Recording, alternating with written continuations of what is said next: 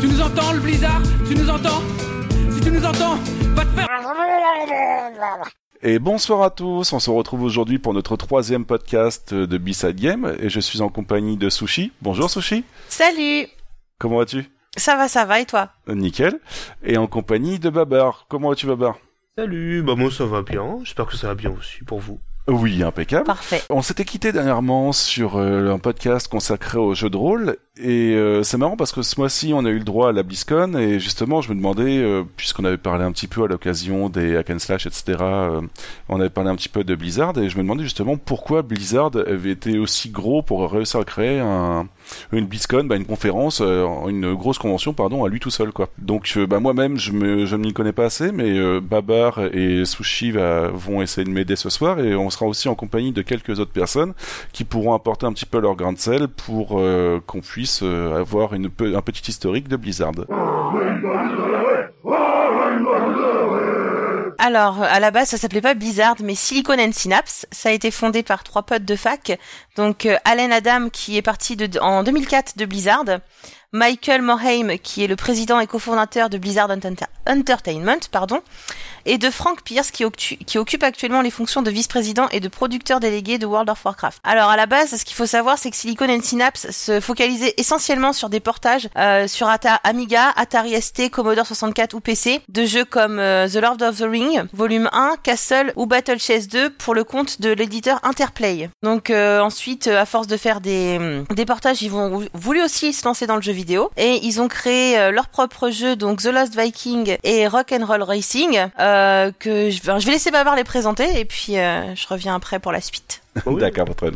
Oui, on peut en parler un petit peu, il y a aucun souci, euh, parce que juste avant euh, The Lost Vikings et euh, Rock'n'Roll Racing en 91, leur premier jeu, on va dire vraiment original, c'est euh, Radical Radical Psycho Machine Racing, RPM euh, Racing, sorti en 91. Et en fait, c'est un qui est sorti sur euh, Super Nintendo à l'époque, qui est un remake de Racing Destruction 7 qui était sorti en 85 sur euh, Commodore 64. C'était Ouais. un, jeu culte apparemment de cet ordinateur où en fait on, pouvait, on avait la possibilité de créer ses propres circuits. C'était assez original à l'époque, mine de rien, de pouvoir jouer, voilà, de d'utiliser des blocs pour créer son propre circuit. Et euh, du coup, ce jeu-là, bon, qui est malheureusement pas très très bon, euh, il faut l'admettre, parce qu'il y a des graphismes un peu, enfin, il utilise des graphismes un peu haute définition pour de la Super NES, mais le problème c'est que ça rame énormément, puis c'est pas très jouable. Et en fait, c'est vraiment la base de Rock'n'Roll Racing qui sortira en 93, parce utilise le même moteur.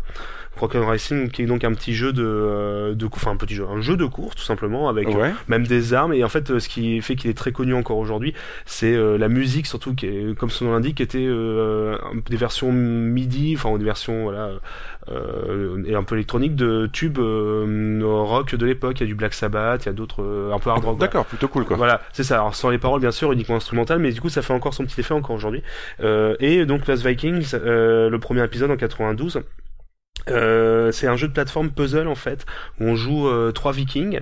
Ouais. Chacun euh, à tour de rôle, c'est-à-dire qu'on les, on peut sélectionner, on peut, les trois Vikings sont dans le niveau, c'est en vue de 2D, hein, en vue de côté, et on peut choisir son personnage et en fait.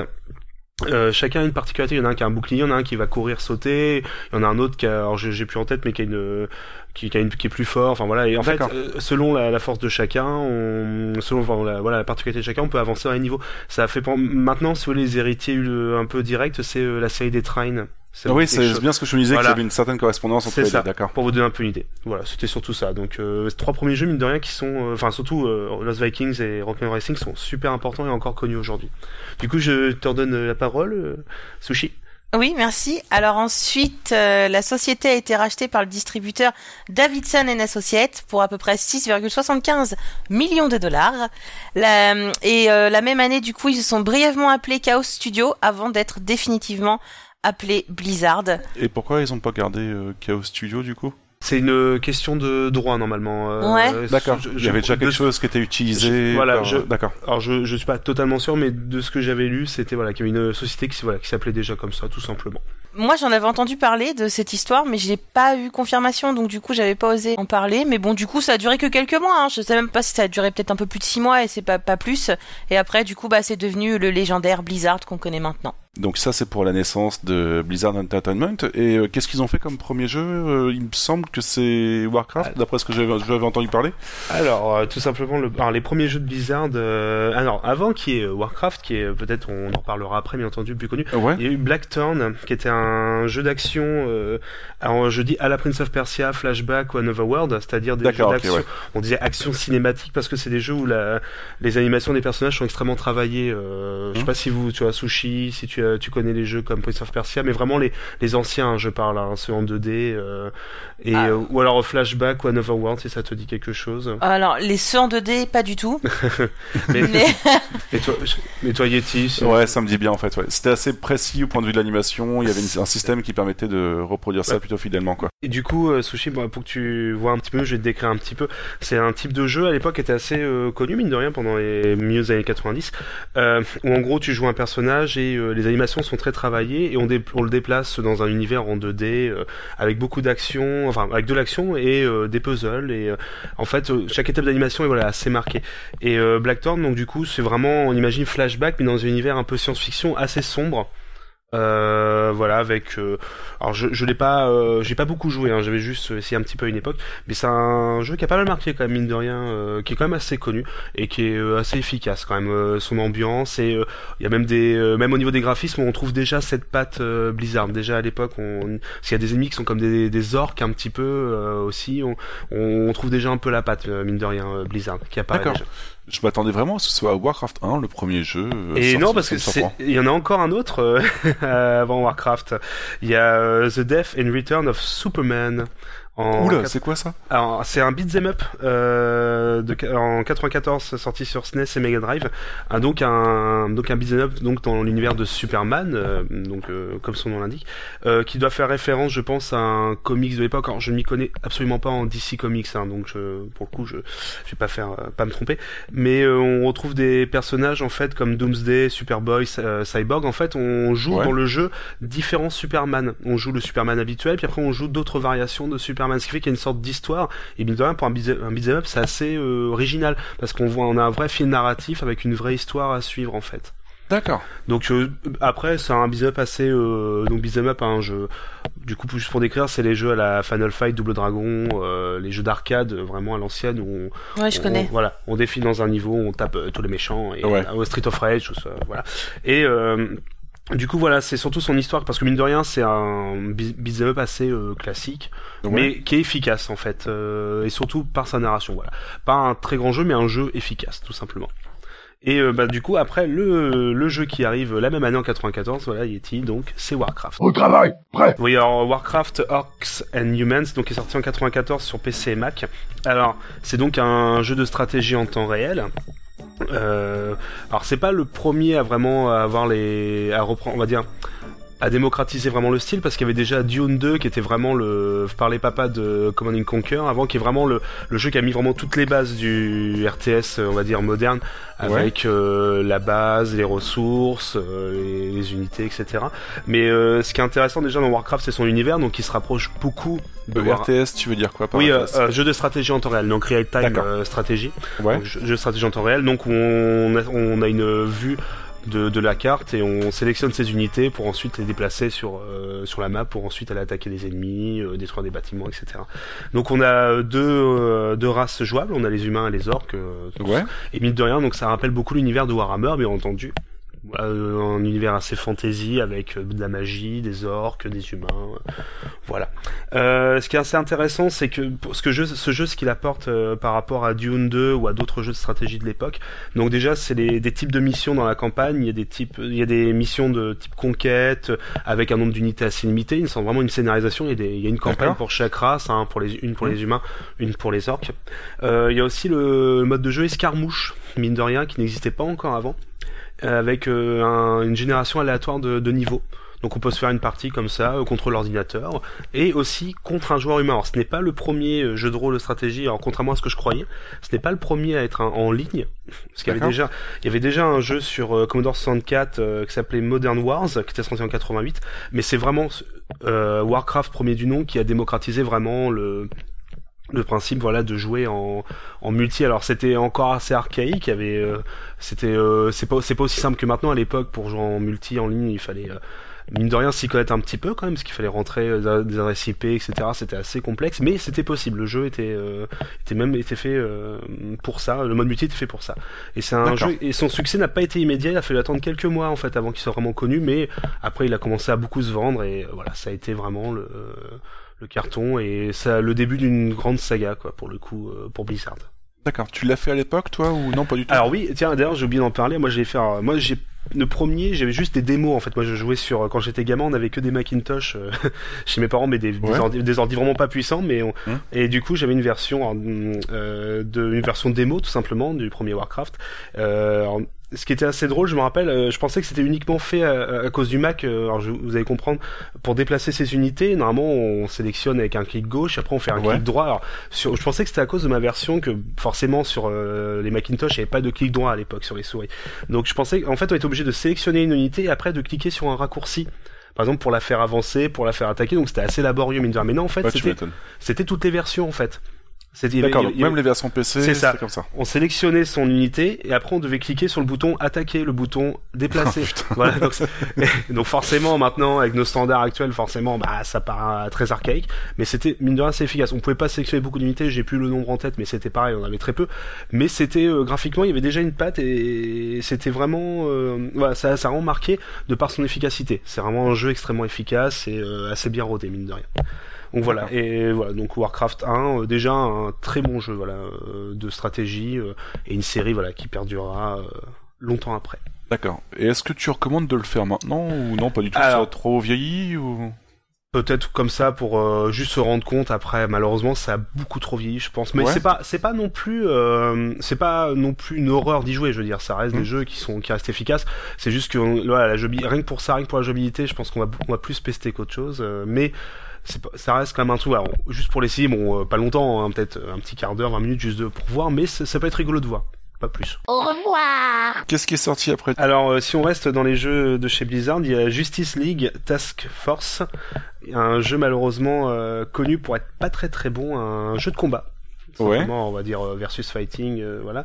Euh, dans l'univers donc de la Justice League, donc toujours DC Comics. Alors euh, Blizzard s'est occupé uniquement de la version euh, Super Nintendo de l'époque.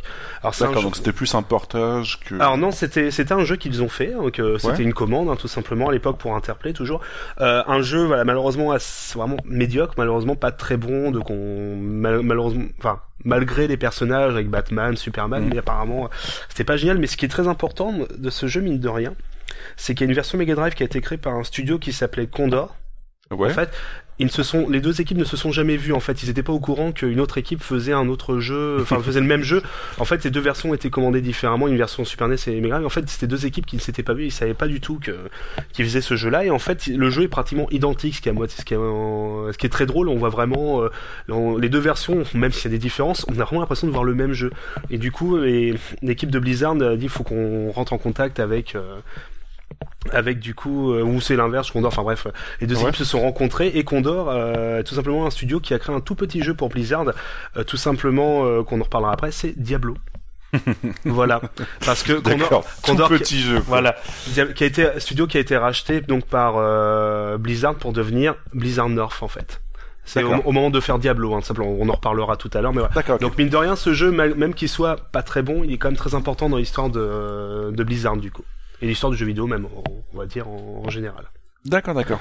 voilà, et du coup, si, alors, la suite est là, on enchaîne avec euh, l'année d'après, en 95, donc Warcraft 2, qui sort tout simplement.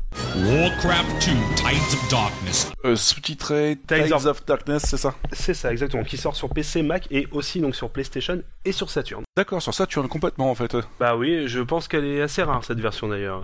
D'accord. Bah écoute, bah euh, on va en parler un petit peu euh, déjà pour commencer. Juste avant de commencer à en discuter, on va euh, se permettre d'introduire euh, notre cher euh, Étienne, qui est un grand fan de Blizzard. Depuis Diablo. Depuis Bonjour Diablo, tout le monde. ouais. Donc euh, voilà. Euh, du coup, Babar, qu'est-ce que tu aurais à dire sur euh, Warcraft 2 Bah, alors, par rapport au, au premier, alors c'est vraiment une version plus plus plus en fait, hein, Warcraft 2, euh, que ça soit au niveau des graphismes, euh, de la jouabilité. Alors déjà, on en parlait tout à l'heure, il n'y a plus besoin maintenant de sélectionner une unité avec le clic gauche et de cliquer sur un raccourci. Maintenant, comme dans les jeux plus récents, on sélectionne une unité, on fait un clic droit et automatiquement l'unité se déplace euh, et elle peut attaquer aussi. Donc euh, au niveau de la jouabilité, c'est quand même un grand pas en avant, comme on dit. Euh, Il y a une idée aussi des level up des bâtiments. Alors je sais pas si toi, Étienne, tu as beaucoup joué ou pas. J'y ai pas beaucoup joué pour le coup, mais c'est le jeu qui m'a fait découvrir les RTS. Hein, c'est clairement, à mon avis, l'ovni de l'époque. En 95, il Mm. n'y avait pas un jeu qui était équivalent à Warcraft 2 dans le, dans le même style. Pourtant, il y en avait plein qui étaient sortis auparavant. je, je serais incapable de les citer, mais je suis sûr qu'on peut les retrouver sur d'autres euh, sur d'autres plateformes. Mais Warcraft 2, quand il s'est pointé, euh, c'est vraiment l'ovni euh, du RTS pour la simple et bonne raison que le gameplay est pas facilité en fait il, est plus rapide. Parce que le fait de plus avoir besoin de sélectionner ensuite de cliquer sur le raccourci là il y avait les raccourcis clavier. Alors je sais pas si sur Warcraft 2 Vanilla il y avait directement la possibilité de faire les raccourcis clavier mais ça existe par la suite. Et c'est eux qui ont introduit ça euh, le jeu est vraiment beaucoup plus rapide grâce à ce système et en soi, euh, les, les parties deviennent vraiment stratégiques parce que euh, on a un vrai contrôle direct de ces unités. Le temps réel est, est vraiment impressionnant. Et à la découverte, alors je sais pas quand je l'ai découvert parce que j'étais vraiment jeune à l'époque, euh, c'est une vraie gifle. Mais c'est une, Mhm, une très oui. très grosse gifle parce Oui. que bah il y a aucun jeu qui, est- qui représentait ce, ce style à ce point-là. Et oui, même graphiquement, euh, il y a un vrai gap par rapport à la première version. Enfin, euh, à l'époque, c'était euh, ultra impressionnant graphiquement pour un jeu sur ordinateur. euh, c'était euh, même un des plus beaux jeux de l'époque. Hein, euh, D'accord, donc tu l'as fait aussi à l'époque, toujours sur Macintosh en, version démo, mais euh, des années après, euh, du coup, je l'ai retrouvé sur PC. euh, J'ai enfin pu le faire en entier. Mais la démo, mine de rien, on pouvait déjà faire euh, quantité de choses dessus. hein. Il y avait déjà euh, quelques missions. Voilà, on pouvait déjà euh, beaucoup s'amuser. Euh, en plus de, on a vrai qu'on l'a pas dit tout à l'heure, mais il y a des ressources. On collecte des ressources, donc du bois et de l'or. Et à partir de Warcraft 2, il y avait aussi euh, des bâtiments euh, navals. Enfin, Ouais. donc, et du coup, on allait euh, extraire du euh, pétrole. Donc, je sais pas si, euh, si vous l'avez fait, si ça vous dit quelque chose. On allait extraire directement le pétrole dans la mer, en fait. Ça faisait une troisième ressource qui permettait, euh, voilà, de toujours plus de stratégie. Euh, je parlais de level up de bâtiments. C'était euh, les fameux. euh, si on a tel ou tel bâtiment, on peut, alors on peut créer un autre bâtiment qui fait une nouvelle unité. Et après, etc. Ces unités-là, on peut les améliorer, etc. Et euh, enfin, voilà, c'est c'est vraiment la version plus plus plus par rapport au premier. Il y a aussi le euh, fog of, euh, donc le brouillard de guerre. voilà, Je cherchais le terme français euh, qui existait déjà, hein, mais euh, en fait la grosse différence c'est qu'il pareil, qui est toujours utilisé dans, un- dans les jeux actuels. Euh, on découvrait la carte, donc la carte était, on, on- quand on se déplaçait, on voyait rien, c'était juste un, un écran noir, on, on se baladait. Et du coup, on, du coup, c'était le fameux brouillard de guerre, c'est-à-dire que on, euh, on découvrait la carte et si on, si on faisait partir son unité, on avait toujours une image un peu gris de, de la carte, ce qui fait que on, on voit à quoi elle ressemble, mais on ne sait pas s'il y a une unité qui est dessus ou pas. D'accord, Tant, tant- tant qu'on n'a pas d'unité en fait sur place, on peut pas savoir s'il y a des ennemis qui passent ou quoi que ce soit. Il faut toujours qu'on ait une unité. C'est-à-dire qu'on on, on sait à quoi ressemble l'endroit, s'il y a une mine, s'il y a un bâtiment. Mais tant qu'on n'a pas d'unité qui reste sur cette, euh, cette partie de la carte, on ne peut pas on le sait voir. pas s'il y a un ennemi qui Voilà. est sur la carte. Ça, c'est vraiment Warcraft 2 qui l'a apporté, ça. D'accord. Donc voilà, ça, euh, il y a beaucoup à dire, bien entendu, hein, mais c'est, si on veut vraiment avoir une idée, c'est vraiment une version beaucoup, vraiment plus plus de, Warcraft 1, avec toujours des campagnes euh, humains, orques, un mode multijoueur encore amélioré, là, voilà. Tu veux Bah oui, en fait c'est ça, c'est l'apparition du mode multijoueur parce que les jeux du genre se jouaient uniquement en solo pour la plupart. Euh, là, on a la possibilité de jouer en LAN euh, principalement en versus et mieux que ça encore, ils ont apporté le système du brouillard de guerre. Mais alors ça veut dire que c'est une vision en temps réel plutôt que d'avoir une vision sur toute la map. Alors ça, je sais pas si c'est eux qui l'ont mis en place, mais pour le coup, euh, ça change vraiment tout le système du jeu. Et une fois encore, euh, ils sont euh, ultra innovants, euh, autant sur l'aspect gameplay et autant sur l'aspect euh, sur l'aspect graphique. Enfin, le jeu, il est magnifique et il y a les premiers traits des, des personnages euh, mythiques, on va dire, de Blizzard. Je veux dire, l'orc tel qu'on le connaît aujourd'hui. En grande partie, c'est Dungeon Dragon et Blizzard, quoi. Euh, C'est vraiment les visions qu'on a des personnages. Euh, Quand on dit un orc, on pense à un bonhomme vert avec une grosse hache. Bon, ça, c'est une grande partie de l'imaginaire de Warcraft, de Warcraft qui a amené ça, puisque faut savoir que Warcraft à la base, il y a que humains, orcs, et c'est les seules races euh, sur lesquelles on, on peut se mettre dessus, quoi. Ouais. Et euh, la patte graphique de Blizzard est déjà visible, notamment quand on clique sur les personnages, on a la petite miniature en bas euh, Oui. qui est. Enfin, c'est juste une révolution euh, dans, dans le système graphique. Avant, euh, tu sélectionnais tes unités, t'avais des, des icônes entre guillemets qui euh, disaient, qui te dit euh, voilà, tu as tant d'unités, euh, va jouer. Là, en plus, on a des miniatures sur quel type d'unité et à quoi elles ressemblent.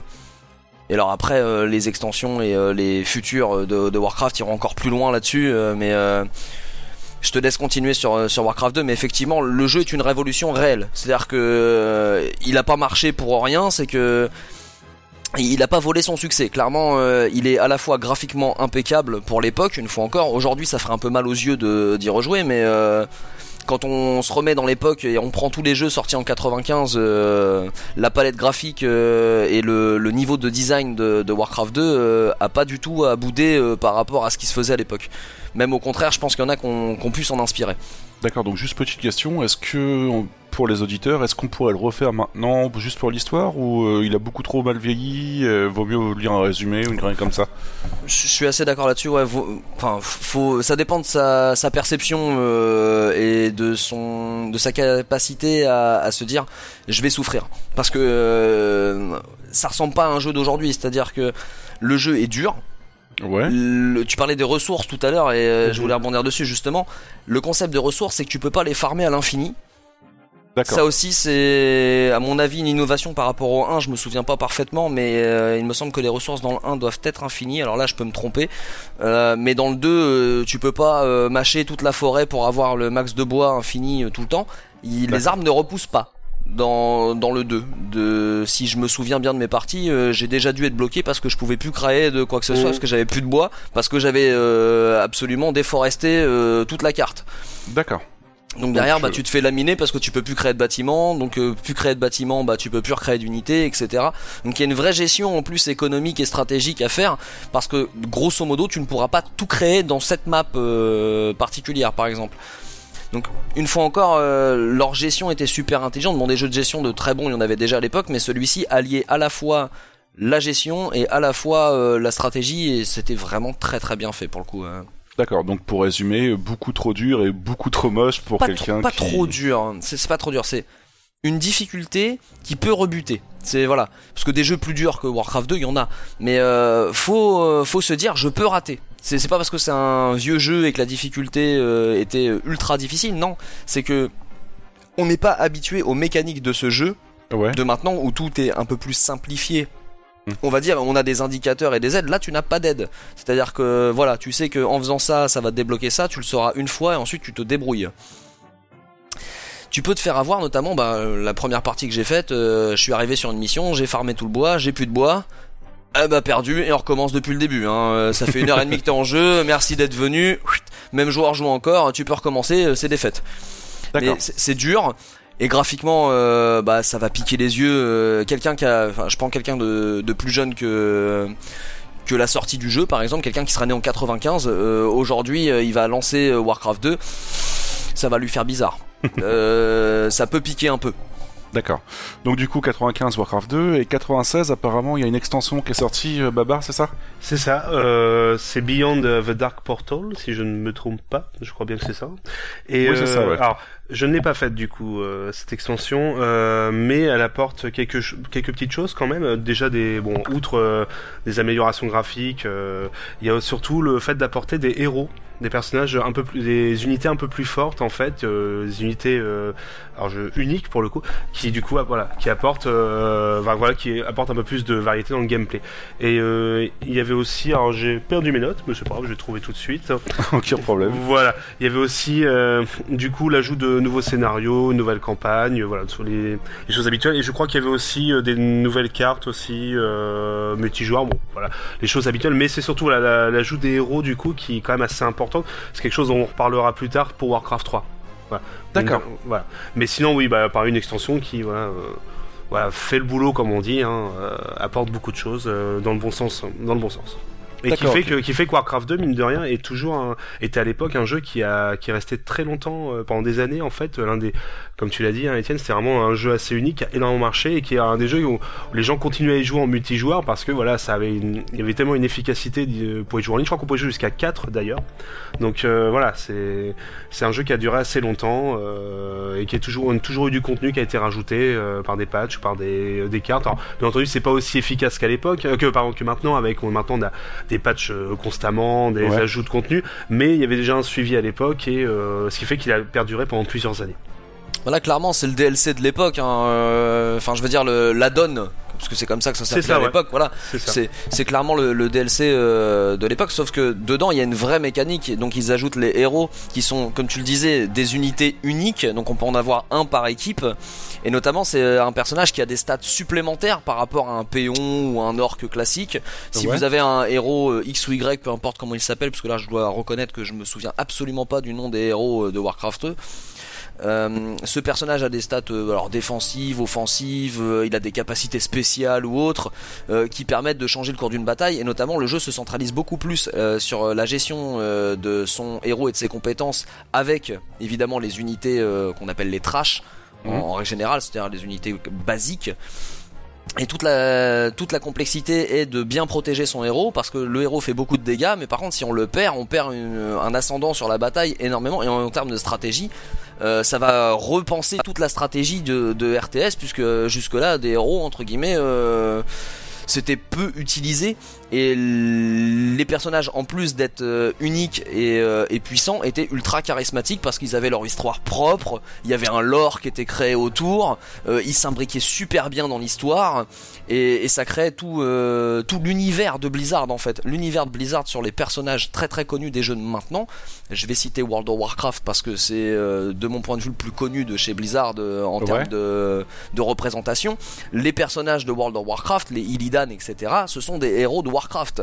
À la base, ce sont juste des personnages uniques, jouables dans un RTS, qui ont pris une ampleur monumentale suite à la- au développement de l'univers de Warcraft pour le coup. Bah d'ailleurs, d'après ce que je voyais, l'extension avait 24 scénarios, d'après ce que j'ai vu. Euh, oui, Euh, c'est ça. Oui, qui a été ajouté, oui, c'est ça. Du coup, on peut supposer que c'est 24 héros, peut-être, ou une connerie comme ça, peut-être, non? Je suis pas sûr parce qu'il y avait que deux camps à l'époque, donc euh, il devait y avoir beaucoup moins d'héros que ça. Euh, mais ça va sûrement avoir un intérêt dans l'histoire. D'accord. C'est-à-dire que c'est 24 scénarios qui donnent euh, un intérêt au lore et euh, comment se positionnent les héros dans le lore. D'accord, ouais. Donc euh, ça rendait le tout vraiment plus intéressant, point de vue euh, bah, mode solo, et puis euh, aussi point de vue stratégie en multijoueur. D'accord, d'accord. Ok, bah merci pour cette présentation de Warcraft 2. Euh, on va vous laisser, on va faire une petite pause musicale du coup, avec le orc theme de, de Warcraft 2, en fait, repris par Vincent Moreto. On revient juste après, donc on vous dit à tout de suite, et puis on s'écoute tout de suite ça.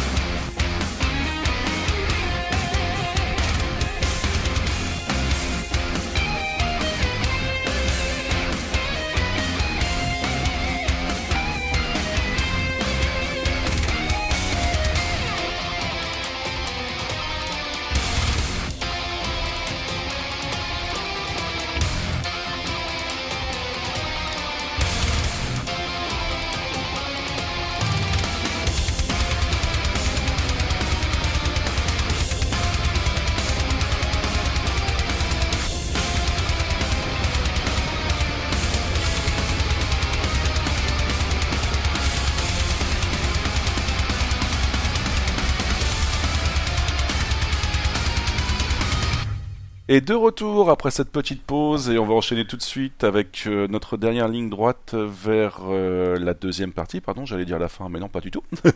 Euh, et cette fois-ci, on va rentrer dans le cœur de, de tout ce qui pourrait être hack and avec tout simplement Diablo, qui est sorti en 1996. Est-ce que Babar, tu pourrais me présenter un petit peu Diablo? Très rapidement, oui. Diablo donc est sorti donc le 31 décembre 96. C'est pour ça du coup qu'on dit qu'il est sorti en 96. Euh, alors qu'on aurait pu croire euh, en 97, mais bon, c'est vraiment le 31 décembre pour le coup. euh, qui est- oui, je sais, ça, la date très précise. J'aime beaucoup euh, pour le coup. Euh, ça a été créé donc par Blizzard North, mais Blizzard North avant avait un autre nom. C'était, comme on a dit tout à l'heure, pour le jeu qui est Justice League Task Force, qui a été créé par la société Condor pour la, donc la version Mega Drive. Du coup, les, la société Condor, euh, du coup, enfin, l'équipe de développement de Condor, du coup, a pris contact avec euh, Blizzard et euh, les deux équipes, du coup, se sont rencontrées. Et, on dé- et Blizzard a décidé donc de racheter Condor pour les aider, du coup, à créer un nouveau jeu qui était ce fameux jeu qui était Diablo. D'accord. Donc et du coup en même temps devenir donc une, une entité de Blizzard donc et donc l'entreprise donc s'est renommée Blizzard North voilà c'est et donc l'entreprise qui est toujours d'ailleurs derrière la série des Diablo pour le coup D'accord. Et euh, donc est sorti en 96 sur PC, sur Mac et sur PlayStation. On en reparlera un peu plus tard après du, euh, portage. Mais bon, euh, le plus important, Diablo, surtout c'est que c'est un, donc comme tu l'as dit, hein, c'est vraiment un des jeux qui a vraiment pas créé, mais qui a vraiment mis en avant le hack and slash tel qu'on le connaît encore maintenant. Alors du coup, euh, Diablo, ça se présente sous la forme d'une 3D isométrique, un jeu en 3D isométrique avec euh, des graphismes assez détaillés, mine de rien. Euh, un peu comme à l'époque, on avait le jeu XCOM, le tout premier, hein, pas celui qui est sorti encore récemment. Tout XCOM avec cette 3D isométrique, avec euh, des graphismes assez fins, et euh, cette idée, donc comme je parlais de Rogue, de d'autres jeux, qui mettent en avant le côté on ouvre une porte, on tue un monstre, on, on trouve un trésor, on prend les- la récompense. Ouais. Diablo, Diablo va vraiment reprendre ce concept et vraiment le pousser à son paroxysme avec un côté action extrêmement frénétique où en fait on clique directement pour déplacer son, personnage et taper sur l'ennemi. Et c'est vrai que j'avais oublié, on en a parlé un peu off tout à l'heure, mais euh, le premier Diablo il fallait cliquer à chaque pour donner un coup, il fallait cliquer à chaque fois, on ne pouvait pas rester appuyé, il fallait cliquer à chaque fois pour donner un coup. Ah ouais, donc à chaque coup d'auto-claque, t'étais obligé de cliquer. euh, Voilà. D'accord. Et, et, euh, voilà, donc du coup, Diablo, on connaît maintenant, mais à l'époque, voilà, le- dès le premier Diablo, on arrivait dans un donjon, on allait de plus en plus euh, profondément dans ce donjon, avec des niveaux qui étaient générés aléatoirement. On pouvait pas courir à l'époque, nos personnages pouvaient que se, que se déplacer en marchant, et on tapait sur des monstres. Alors selon, selon notre personnage, on avait trois classes, on avait euh, Le guerrier, Donc le rogue et on le avait sorcier. trois c'est- classes. C'est ça, oui, c'est ça. Euh, Rogue, euh, guerrier sorcière. Et euh, du coup, on, notre personnage avançait, on tuait des monstres, on prenait un équipement de plus en plus fort, on revenait à la ville revendre. Voilà, Tout- vraiment la base du hack and slash en tant qu'on connaît maintenant dans la série Diablo. D'accord. Du coup, Étienne, est-ce que toi tu as connu le jeu euh, à l'époque? Non, très peu. Moi, je l'ai connu beaucoup plus tard. euh, et c'est juste pour le test que je l'ai je l'ai essayé. Clairement, euh, avec ce- le gameplay qu'il a euh, à notre époque, c'est très peu digérable. Extrêmement dur en plus. Bah, vraiment. C'est autant War 2, euh, on peut essayer d'y jouer euh, et ne pas être vexé. Diablo 1, euh, c'est- lourd de chez lourd. hein. C'est très très dur. On casse une souris dessus. hein. Clairement, hein, comme tu l'as dit, faut cliquer à chaque fois pour attaquer. Ouais. Euh, un barbare il casse, une- il classe un clic gauche, hein, on, est, on en est là.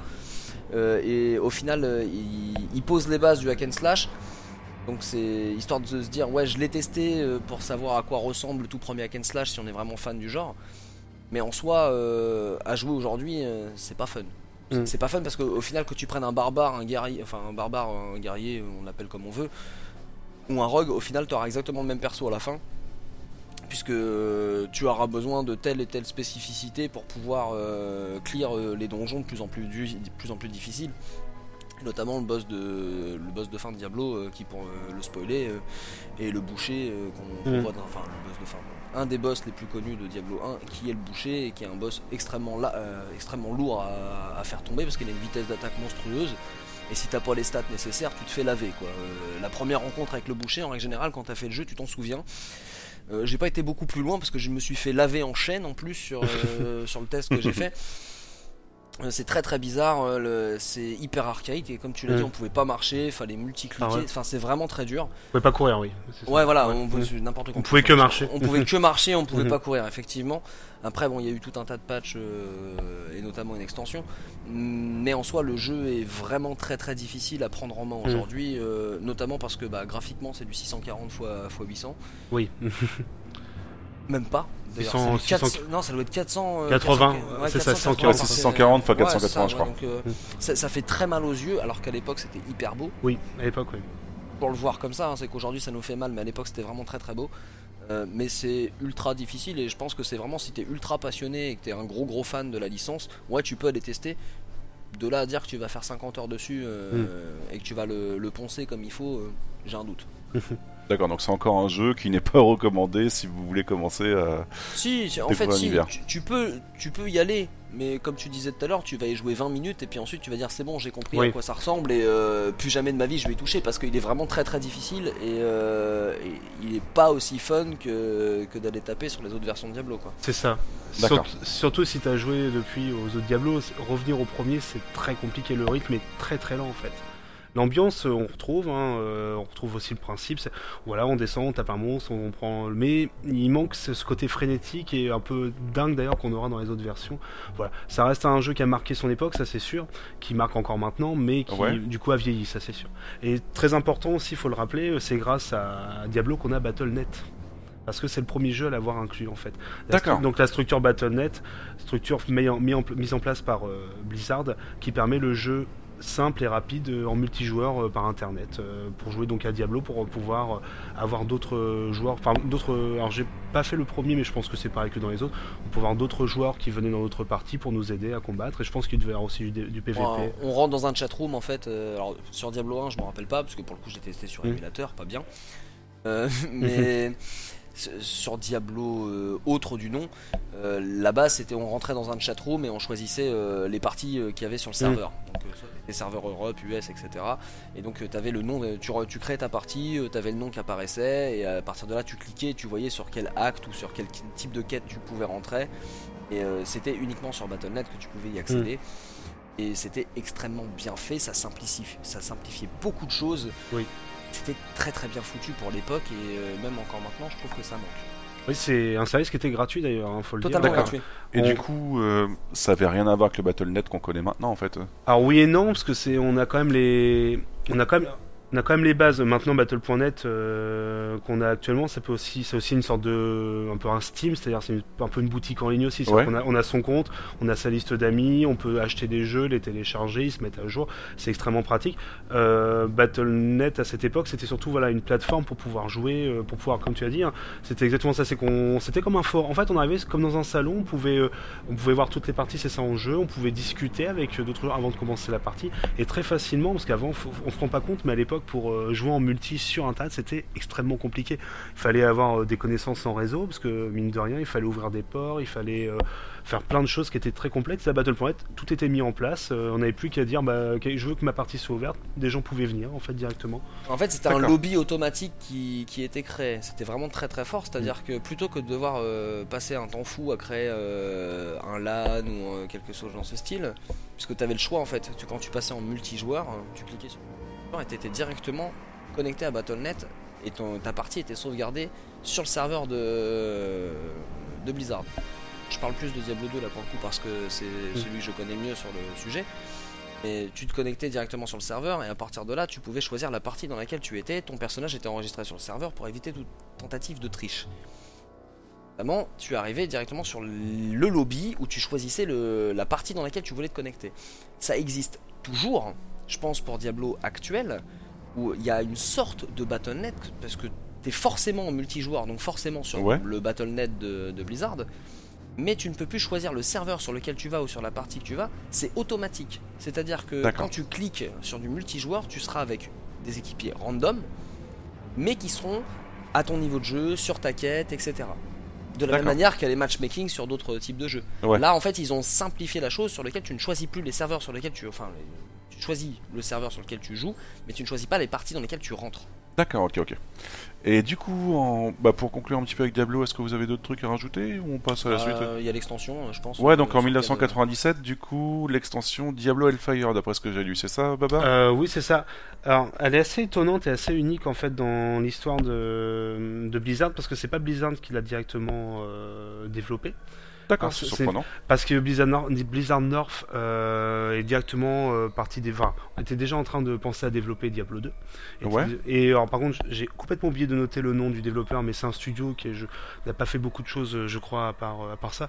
Mais euh, en fait, euh, je dis qu'elle est un peu à part parce que tout simplement, déjà, elle est purement solo. Parce que cette extension n'est pas compatible avec, Battle, avec Battle.net. D'accord, ah ouais, c'est vraiment Voilà. bizarre.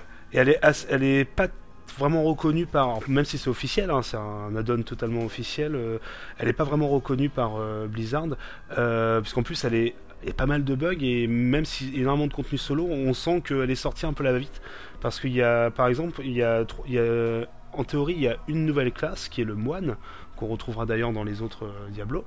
Euh, qui était vraiment nouvelle pour l'époque, et euh, deux autres classes, mais qui étaient cachées en fait. Il fallait les débloquer en allant dans les fichiers système euh, du jeu, en allant trifouiller un petit peu dans, dans les fichiers système, et on pouvait débloquer le barde et le barbare en fait.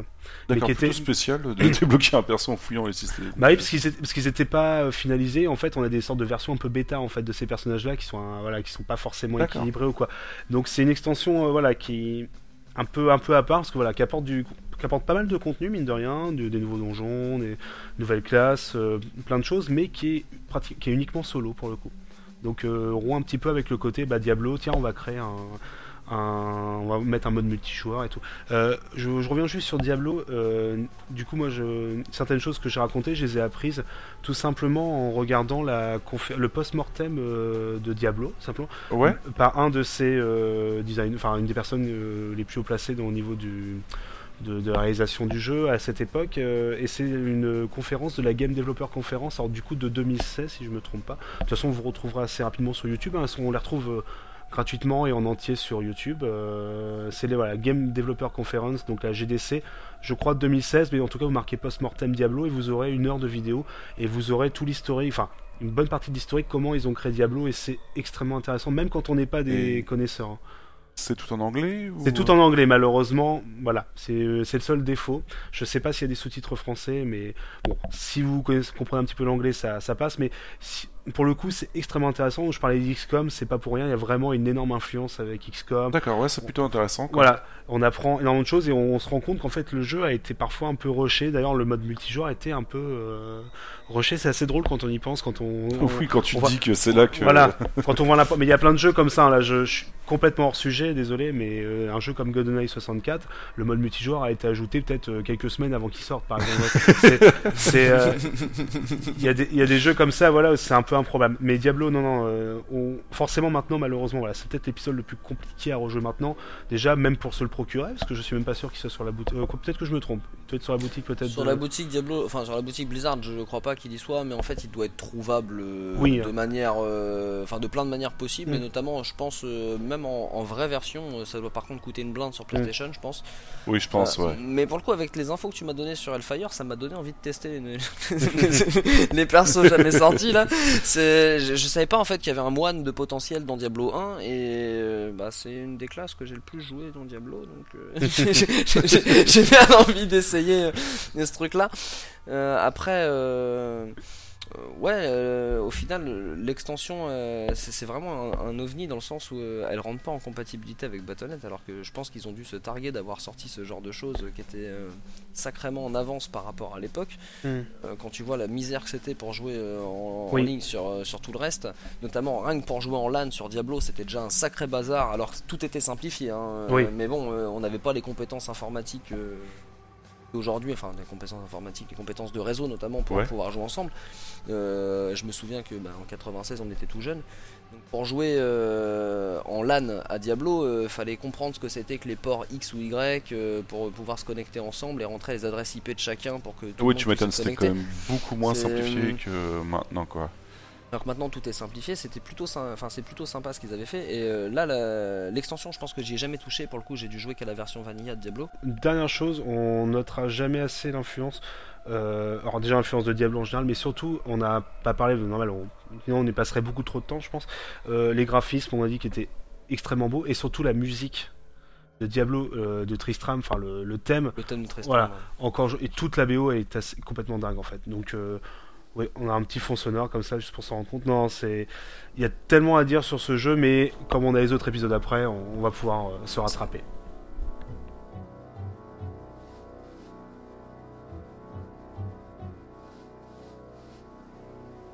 Et on va enchaîner un petit peu tout de suite avec StarCraft euh, sorti en 1998. Euh, Babar, euh, StarCraft, qu'est-ce que tu auras à en dire? Ouh, bah, beaucoup beaucoup de choses hein, quand même parce que Starcraft c'est pareil, je l'ai découvert assez tard le premier. Je devais être au collège donc euh, ça devait être les années on va dire 2000 à peu près parce que déjà pour avoir un ordi qui parce que moi comme j'expliquais tout à l'heure j'avais des Macs alors déjà avoir euh, un Mac assez puissant c'était pas possible pour pouvoir faire tourner. J'ai dû attendre d'avoir un ordi un petit peu puissant pour, en a- pour pouvoir enfin jouer à StarCraft et c'était un des premiers jeux que je m'étais acheté d'ailleurs je, crois. StarCraft on pourrait vulgairement dire euh, que c'est Warcraft dans l'espace, qui serait pas totalement faux dans un sens.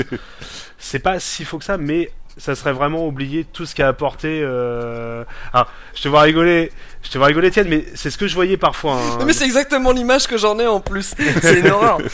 C'est- c'est- une horreur, alors qu'en fait le jeu il est hyper innovant pour Mhm. plein plein de choses. Il a amené énormément de trucs, mais vas-y, je te laisse finir. Ah non, mais je te rassure parce que j'ai lu beaucoup de textes comme ça en fait à l'époque où on- oui, c'est Warcraft euh, dans l'espace. Bon. Et en fait, c'est plus que ça, Starcraft, parce que déjà c'est euh, bon, c'est toujours un jeu de stratégie en temps réel.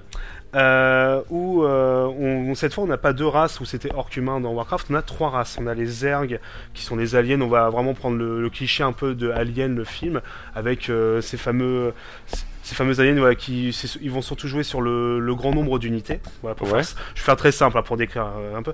Les Terranes, euh, où c'est un peu la classe la plus équilibrée, on va dire, avec à la fois des unités de distance, mais aussi de contact. Et les Protoss, qui sont une race alien beaucoup plus développée et beaucoup plus intelligente, qui va euh, cette fois avoir des unités beaucoup qui vont coûter beaucoup plus de ressources, mais qui vont euh, être en plus petit nombre, mais qui vont potentiellement être beaucoup plus résistantes, beaucoup plus fortes. Bon, je schématise beaucoup, hein, bien entendu, hein, c'est beaucoup plus compliqué que ça. Euh, Starcraft, graphiquement, c'est un énorme bond en avant par rapport à Warcraft. Euh, graphiquement, on est toujours dans la 3D isométrique euh, avec des animations en 2D, enfin des, des sprites en 2D, mais qui sont super bien animés pour l'époque. hein. Euh, même maintenant, même si ça vieillit, même maintenant, c'est extrêmement joli. Les décors sont. Enfin, moi perso, il y a toujours une ambiance, une patte euh, qu'on on retrouve pas forcément dans d'autres jeux. Euh, puis bah voilà, tout simplement, euh, les- la- on va dire le fait quoi, que ça se passe dans l'espace, on peut se permettre du coup des, des environnements un peu différents. Il y a, des- Ouais. il y a trois campagnes solo, euh, donc une pour chaque race. Pareil, qui sont avec- un super scénario, avec des super missions, Euh, et en plus c'est une vraie campagne qui te permet un peu voilà de découvrir les unités. On a, on va pas, on va pas t'apprendre à jouer contre un, autre joueur, mais vraiment à découvrir tes unités, à quoi, euh, euh, à quel moment tu peux t'en servir pour contre, dans quelle situation. Et euh, voilà, pareil sur Internet, bah c'est un jeu, on n'en parle pas, en- on en parle, dire, on, on en- pas besoin de, de le redire, qu'en Corée du Sud ça a eu un succès. Oui, c'est clair, c'était le sport national en fait. hein. Voilà, enfin, même encore maintenant, ça reste une institution. On parle d'un jeu de 98 quand même. hein. Et euh, c'est euh, à l'époque, c'était tout simplement le meilleur jeu de stratégie temps réel euh, sur ordinateur. Il y a, bon, n'y a pas beaucoup sur console non plus, mais Même aujourd'hui. c'est des, oui, c'est clairement un des meilleurs. Alors. À son échelle, bien entendu. hein. Il y a d'autres jeux de stratégie qui ont essayé d'autres échelles. On pense à des to- Total Annihilation. euh, oui. Après, faut se dire aussi que la grande nouveauté du truc, c'est qu'on avait vraiment trois euh, nations différentes, en fait trois espèces différentes, avec vraiment leur mécanique eux-mêmes, mais que le jeu était quand même équilibré. Et je trouve ça assez balèze en fait comme truc. Quoi. Mm. C'est- Alors autant on parlait de Warcraft tout à l'heure en disant que c'était une révolution, autant Starcraft euh, on est loin, mais alors genre on est très très très loin. Je pense qu'ils ont été euh, particulièrement influencés par toute la SF de l'époque. euh, Genre je- j'ai pas les dates de sortie du film Alien, Predator et tout ce qui s'ensuit, mais euh, je pense que c'est une énorme inspiration de, de Starcraft avec les Marines et tout ce qui s'ensuit. Le jeu en plus d'être très bon en termes de RTS, c'est un très bon RTS. Le scénar est béton. Ouais. euh, on peut le faire juste pour l'histoire. C'est un des, un des jeux qu'on peut se dire, ouais, moi je veux jouer qu'au mode solo pour faire la campagne, etc. Les campagnes sont extrêmement bonnes. Graphiquement, c'est une paire de gifles. euh, Alors, j'ai pas la résolution en tête hein, pour le coup pour StarCraft parce que là, euh, c'est pas du tout la même époque. euh, C'est- mais ça reste euh, Mm. adaptable à n'importe quel ordi entre guillemets d'époque. Je pense que le type qui a acheté son ordi en 98 Mm. faisait tourner StarCraft quoi qu'il arrive. C'est un peu la politique de Blizzard. Mm. Mais le jeu est bon sur tout rapport. Et euh, alors, certes, euh, aux US et en Europe, il a, de- il a fait un, il a fait un bon score. Mais alors, euh, en Asie, euh, c'est Oui. une religion. hein. C'est, enfin, clairement, c'est la base de tout l'e-sport. C'est StarCraft. C'est l'origine de l'e-sport, c'est lui. Totalement. D'accord. Et du coup, petite question que je pose depuis le, un peu depuis le début, mais euh, est-ce qu'on peut le refaire maintenant, du coup, comme tu disais, Étienne, pour l'histoire, ou ça a plutôt bien vieilli encore, ou? Oui. Ouais. Oui, ça se joue encore. Bon, il y a, y quelques petites choses qui vont un peu agacer, comme le faible nombre d'unités qu'on peut avoir et le faible, le faible, euh, c'est qu'on peut prendre en fait en sélection. On peut pas en prendre beaucoup entre guillemets. Il y a, il y a un nombre limité. Après, ça se joue toujours très bien. Je veux dire, il y a un, un fun toujours. Il y a toujours un, côté stratégique qu'on retrouvait pas en Warcraft. On peut créer des bâtiments pour se protéger. On peut Ouais. mettre en place énormément de stratégies. Il y a des tactiques qui se sont mis en place en multijoueur. Là, c'est vraiment par rapport à Warcraft 2 où c'était plus une vue de dessus. Là, on a une vue 3D isométrique qui change complètement la, la façon de- d'appréhender le terrain. Et enfin, c'est euh, vraiment. C'est pas, c'est comme Warcraft, c'est pas des jeux qui ont inventé un truc, mais qui, qui ont tellement peaufiné le genre en fait que même les jeux récents de stratégie euh, sont toujours des héritiers de Starcraft. euh, voilà. tout simplement. Je, suis particulièrement d'accord avec toi. Tu vois, tout à l'heure, on disait euh, Warcraft, il était hyper, enfin, hyper en avance par rapport aux autres. Il avait créé pas mal de choses. euh, il, il mettait en place une dynamique, etc. S'il y a un jeu de, enfin, s'il y a un, un RTS ultra rapide Mm. et très très très nerveux, c'est celui-ci. C'est un jeu où il faut un skill mécanique. Alors qu'on parle d'un RTS, hein, c'est-à-dire Mm. cliquer, diriger des unités. On n'est pas sur euh, sur de la prouesse mécanique à rentrer un combo extrêmement difficile. Non, non. Starcraft, il y a un nombre de, de pressions de touche par minute qui est complètement dingue pour, euh, pour être efficace. Je parle juste pour être efficace, hein. c'est-à-dire euh, en gros euh, un jeu classique, je sais pas, en- sur un RTS, admettons que tu fasses une pression seconde, ce qui est déjà beaucoup, hein, une pression seconde sur, pour, sur, sur une partie qui doit durer 25-30 minutes, Mm. ça, ça fait beaucoup. Bah tu multiplies par deux pour Starcraft pour euh, potentiellement gagner contre un joueur. Oui, j'avais C'est- vu que voilà. ça, ça se comptait au Ah nombre bah, de clics par minute. Euh, bon, je mais parle de quelqu'un qui joue au jeu, hein, évidemment. euh. Si moi je joue, il n'y a pas de souci, euh, même à, à 30 pressions minutes, ça va le, ça va le faire tranquillement. hein. Mais face à quelqu'un qui joue vraiment à StarCraft, euh, il y a un. Les il y a un APM. nombre de- ouais, il y a un nombre d'APM parce qu'en plus ça se compte vraiment, c'est hein, c'est en APM. Et euh, alors euh, évidemment en Corée ça compte pas, hein, ils sont à Mhm. 120, 150, 200 euh, APM par, euh, enfin APM par minute, ça veut rien dire, mais ils sont à Mhm. 200 APM. C'est triste. Enfin, je veux dire, pour pouvoir suivre, euh, c'est, ils connaissent le clavier par cœur. Il y a une vraie stratégie qui est mise en place. Ils savent exactement à quelle minute et à quel moment il faut appuyer sur les boutons pour optimiser, parce que c'est ça en fait. hein, ils optimisent le nombre de touches qu'ils font par rapport au déplacement de leurs troupes pour pouvoir contrer leur adversaire qui a potentiellement une stratégie. Après, c'est une trinité. Il y a trois races hein, en Ouais. règle générale. Alors, il y a plein d'autres. euh, on n'est pas limité à une stratégie par race. Mais bon, euh, il y a des stratégies, on va dire, méta, qui sont les, les techniques Mhm. les plus efficaces euh, par rapport à ce qu'ils ont choisi. Et c'est un jeu qui est très, très, très, très, très, très poussé. Hum, Alors on parle de la Corée, mais il faut savoir que en France, on a quand même parmi les meilleurs joueurs du monde hein, de Starcraft qui ont gagné je ne sais combien de tournois, alors en 1v1, en 2v2, en je ne sais pas combien. C'est le jeu de versus par excellence et euh, celui qui a lancé d'ailleurs la compétition, je pense. Les, les plus grosses compétitions de, de jeux vidéo se sont lancées à la base, tout d'abord sur StarCraft. Je, je mets de côté euh, particulièrement euh, tout ce qui est Street Fighter, etc. Parce que le- ça n'a rien à voir avec ce qui a été fait avec StarCraft. hein. On peut pas comparer les deux. D'accord. Et du coup, je me permets d'enchaîner un petit peu parce que un an après, il y avait quand même euh, l'extension euh, Brood War qui sortait. Euh, Qu'est-ce qu'elle apporte exactement comme nouveauté en fait, euh, Bah, Brood War tout simplement des nouvelles unités. euh, Enfin, tout simplement. Des nouvelles unités. Des nouvelles Spoiler, c'est encore un bon DLC. Voilà, c'est ça. c'est ça, c'est des nouvelles unités, euh, nouvelle campagne du coup, avec euh, l'histoire qu'on suivra d'ailleurs dans StarCraft 2, euh, la fin de Brood War, ça sera après dans StarCraft 2, avec des, avec retournements de situation, hein, c'est un mine de rien qui ont pas mal marqué encore maintenant au niveau des personnages principaux, etc. Ouais. Et surtout, bah, les nouvelles unités changent pas mal le gameplay, mine de rien, et c'est presque un. Alors, je dis pas que c'est un nouveau jeu, mais c'est un jeu encore plus développé pour le multi et qui euh, c'est avec Brood War qu'on aura vraiment voilà cette scène en Corée du Sud qui va euh, euh, devenir énorme parce qu'ils ont vraiment compris que le multijoueur avait une place ultra importante dans leur jeu et voilà Euh, je je suis pas assez connaissant du, de la méta du jeu des, euh, des tactiques pour me rendre compte à quel point ces unités là ont pu changer mais de ce que j'ai pu comprendre oui c'est des unités de soins des unités qu'on retrouve même dans les autres euh, même dans Starcraft 2 je veux dire euh, voilà, pour dire à quel point cette, euh, voilà, cette extension a marqué et a amélioré le jeu. D'accord. Des, Ok, petites, ok. des petites touches. Et il y a du coup deux petites, s'il y a deux choses juste à rajouter sur StarCraft, il y a un, il y a eu un portage sur Nintendo 64, aussi improbable que ça puisse paraître. euh, D'accord, ouais, plutôt surprenant. Voilà. C'est le partage de l'extension ou Des le deux. partage du jeu en lui-même? Alors, si, si je ne me trompe pas, parce que là je fais ça de mémoire, j'aurais dû vérifier, le jeu de base, donc le jeu, euh, tu as, tu as le jeu de base, StarCraft, et si tu as l'expansion pack euh, Nintendo 64, tu as droit à toutes les missions de Brood War. Voilà. D'accord, ok. Et apparemment, ça, c'est pas un très bon jeu, mais c'était étonnamment, ça passait étonnamment, ça passait encore. je veux dire, C'était, euh, c'était pas si catastrophique que Et ça C'était apparemment. pas immonde à jouer euh, quand tu vois le Bah. nombre de clics à la souris qu'il y Voilà. avait par minute à faire. euh, Et il paraît qu'étonnamment, tu t'en, ça, ça pouvait encore passer. C'était pas un- en mode solo pour les campagnes. Ouais, voilà, ouais. voilà. mais, mais voilà, mais c'était assez improbable, c'est sûr, comme, euh, comme. Ah, euh, imagine, mais- je pense. Bah il paraît qu'il y a un Coréen à qui on a donné une manette de 64, euh, bah il a fait un coma hein, directement, il a pas compris euh, comment ça allait se passer. euh. Il a préféré pas jouer.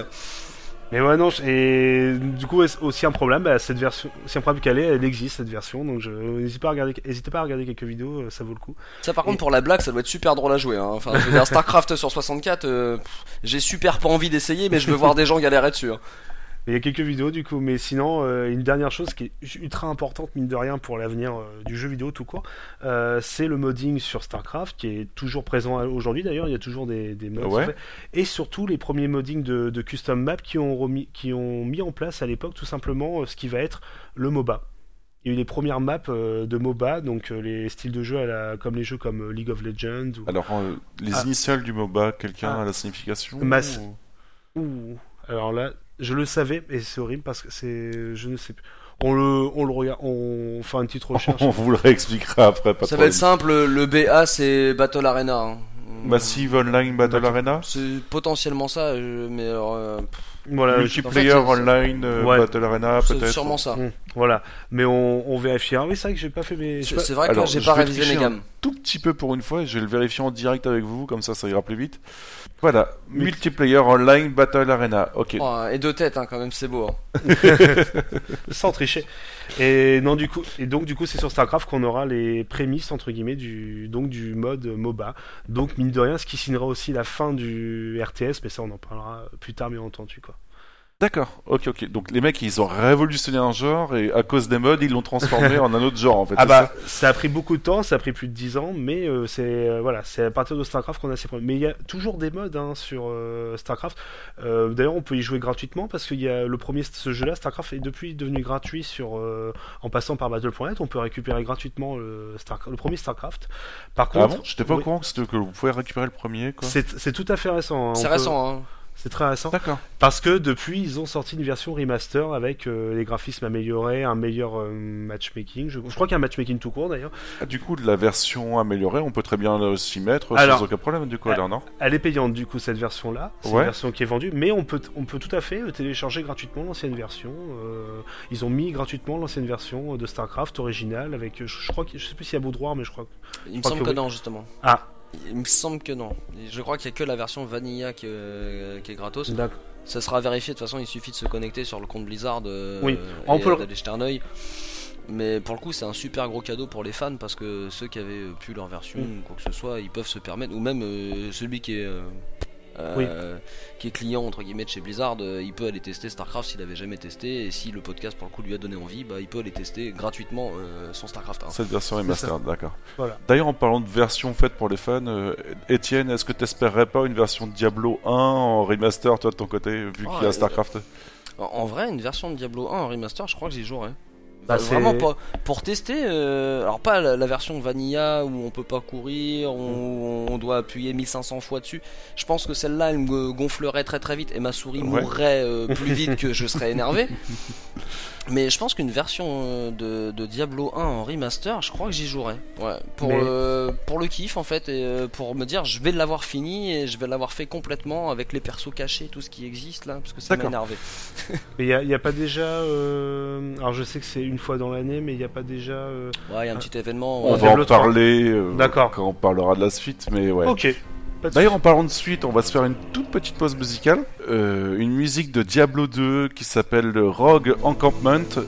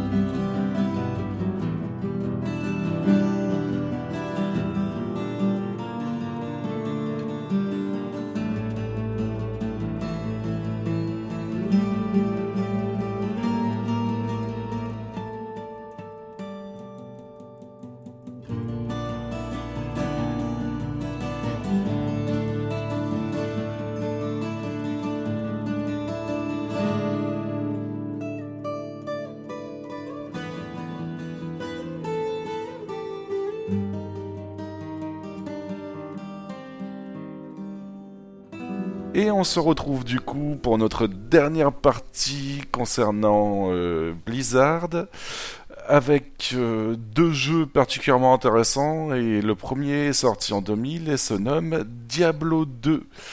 Euh, Babar, est-ce que tu pourrais nous en parler un petit peu s'il te plaît? Bah, toujours un très petit jeu hein, de la part de, de Blizzard, un jeu qui c'est marrant parce qu'on commence à se rendre compte que c'est beaucoup de suites, hein, mine de rien. euh, ils ont déjà posé leur licence avec Warcraft. Il y a Starcraft plus tard qui sera aussi une grande licence. Et donc Diablo 2 par Blizzard, hein, toujours, euh, sorti en 2000 sur PC et Mac. Euh, alors. Il y a forcément, il y aura beaucoup de choses à dire parce que Diablo 2, encore plus que le premier, a énormément marqué, euh, est toujours considéré comme un des pilier du hack and slash, un des jeux qui doit être, enfin carrément à la base de beaucoup de hack slash, encore plus que le premier. Il y a d'ailleurs des jeux, euh, on en parlait dans d'autres podcasts, euh, Yeti avec euh, par exemple Path of Exile, qui se, qui, qui ont, pour lui est un héritier de Diablo 2, hein, plus que de Diablo 3 hein, d'ailleurs. hein. Oui, ouais, totalement. Voilà. Pour faire simple, euh, juste moi je vais résumer un petit peu après, comme ça Étienne euh, va pouvoir plus vous en parler parce que j'y ai joué pas mal de temps, mais je pense moins qu'Étienne. Mais, je ne peux pas empêcher de beaucoup apprécier ce jeu. Euh, au lieu d'avoir les trois classes de Diablo 1, donc on en a cinq dès le départ, avec euh, l'Amazone, le Nécromancien, le barbare, la sorcière et le paladin. Ce sont les cinq classes qu'on a donc dans le jeu dès le départ. Euh, Il y a 5, 4 actes, c'est ça Ou 5, 4 actes, oui, c'est ça. Et euh, après, grosse différence assez incroyable, on peut enfin courir dans ce, cet épisode, ce qui change beaucoup de choses. Euh, énormément de variété de- d'environnement, parce qu'avant dans le premier on n'avait qu'un seul environnement qui était des sortes de catacombes. De... Ouais. Là on a, euh, du, on a du désert, on a, euh, la- on a une sorte de euh, forêt un peu sombre, enfin on a plein d'environnements, de toute façon tu en reparleras après de façon plus précise. Euh, voilà, c'est pareil qu'on pouvait à l'époque de Ra- Warcraft 1, Warcraft 2, euh, c'est-à-dire la suite Warcraft 2 qui est vraiment la version plus plus plus. Diablo, Diablo 2 par rapport à Diablo 1, c'est pareil, c'est la version plus plus plus. euh, autant graphiquement, le jeu est encore plus beau, il y a beaucoup plus de quêtes, il y a la durée de vie est encore plus énorme, le mode multijoueur a été amélioré, il y a énorme, il y a un arbre de compétences, ce fameux arbre de compétences maintenant qui n'était pas dans Diablo 1, c'était un système un peu différent. Voilà. euh, D'accord, je savais pas du tout qu'il était pas dans Diablo 1 en fait. c'était Euh, un système un peu différent, c'était une sorte de livre de sorts si je me trompe pas. Qui à était- Baldur Gate. voilà. D'accord, ok. Et du coup, euh, voilà, Diablo 2, euh, je pense qu'on va te laisser du coup suivant parler. hein. Bah oui, je vais rebondir un peu sur ce que t'as dit. Pour le coup, euh, Diablo 1, on est sur euh, un RPG action, hack and slash, mais à la base Ouais. c'est un RPG action euh, sur lequel euh, tout est basé sur le système de combat. hein. Clairement, euh, il y a- on n'y a pas autre chose sur lequel se, se rattacher. C'est un, un jeu issu de Rogue sur le 1, et là sur le 2, euh, ils se sont dit on a un système de combat qui est efficace. Ce qui nous manque, c'est un système de, de scaling par niveau, que les gens aient l'impression de gagner des compétences, que ça ressemble plus à un jeu de rôle. Et ils ont le coup de génie euh, qui va être copié euh, par tous les autres euh, hack and slash qui sortiront après. Le système d'arbre de compétences, comme t'en parlais, où en plus de, de gagner un niveau, on gagne donc des points de stats qu'on met nous-mêmes sur notre personnage. Donc si tu Ouais. es un barbare, tu vas mettre des points de force pour euh, pouvoir équiper des armes plus puissantes, puisque les armes te réclameront euh, des compétences de force pour pouvoir les équiper, euh, la force qui augmente aussi ton armure, des HP pour tout simplement pas se faire des pop à une vitesse folle, euh, la dextérité qui sera utilisée par l'Amazon notamment, euh, par, euh, par l'Amazon en tout cas dans Diablo 2, Vanilla d'ailleurs. Et, euh, la magie pour la sorcière et pour le nécro. Et en soi, euh, il faut que tu arrives à jongler avec ces statistiques, euh, ces statistiques brutes, puisque pour le coup, c'est des, des points de stats réels. Et en plus de ça, tu as un arbre de compétences qui se découpe en trois parties pour tous les personnages. Tous les personnages ont 30 compétences qui peuvent être augmentées. Euh, clairement, la différence par rapport à Diablo 1, on passe sur un niveau de gameplay qui a plus rien à voir. Ouais, parce que justement, tu disais que dans Diablo 1, tous les builds se ressemblaient un petit peu. En late game, effectivement, tous les bulles dans Diablo 1 finissent par se ressembler parce que tu as besoin des parchemins de boules de feu, des parchemins d'augmentation des dégâts, etc. Là, ton personnage, il est vraiment unique. Quand tu commences, donc tu n'as pas le choix du sexe de ton personnage. D'accord. C'est-à-dire qu'un barbare sera forcément un homme, une sorcière sera forcément une femme, un nécro sera forcément un homme et une amazone sera forcément une femme aussi. Euh, on n'a pas le choix là-dessus. Euh, mais, pour le coup, ils n'ont aucune compétence en commun. Ça veut donc dire que ton barbare, euh, le plus connu hein, dans Diablo 2, c'est le barbare trombe. hein. il tourne sur lui-même en mettant des coups de hache et il dépop tout ce qui passe euh, autour de lui. Oui, c'est un Euh, barbare. quoi. C'est un barbare. non mais clairement, voilà, il est pas là pour faire dans la dentelle. Il saute dans le tas et il fait des dégâts bruts physiques euh, au corps à corps. Il est là pour ça. Alors, il y a plein de builds différents à utiliser. Tu peux augmenter tes compétences de dégâts d'armes à une main, de dégâts d'armes à deux mains, de dégâts d'armes de lancer. Le barbare peut tout équiper. Euh, c'est euh, ses compétences euh, classiques. Il a des cris de barbare, donc les cris de guerre lui permettent d'augmenter son armure, sa vie par coup, etc. Euh, la sorcière a trois arbres qui sont feu, froid, foudre. Donc tous les dégâts élémentaires du jeu, sachant que le barbare est plutôt basé sur des dégâts physiques. Le paladin est mixé, alors lui il a un arbre de compétences qui se découpe euh, sur les auras, puisque euh, il peut à la fois se jouer en tant que support, alors je parle vraiment à très haut niveau hein, pour le coup, parce que sinon tout le monde fait un gros DPS pour taper et jouer tout seul, mais ouais. pour jouer en équipe, sachant qu'on peut jouer jusqu'à 8 dans ce jeu-là. euh, ah oui, jusqu'à 8 Jusqu'à carrément. 8 joueurs tout à fait en même temps, ce qui fait un sacré bazar à l'écran en règle générale. Tu m'étonnes, ouais. Et dans l'idée euh, de, de- de Diablo 2, le paladin lui a des compétences de bouclier.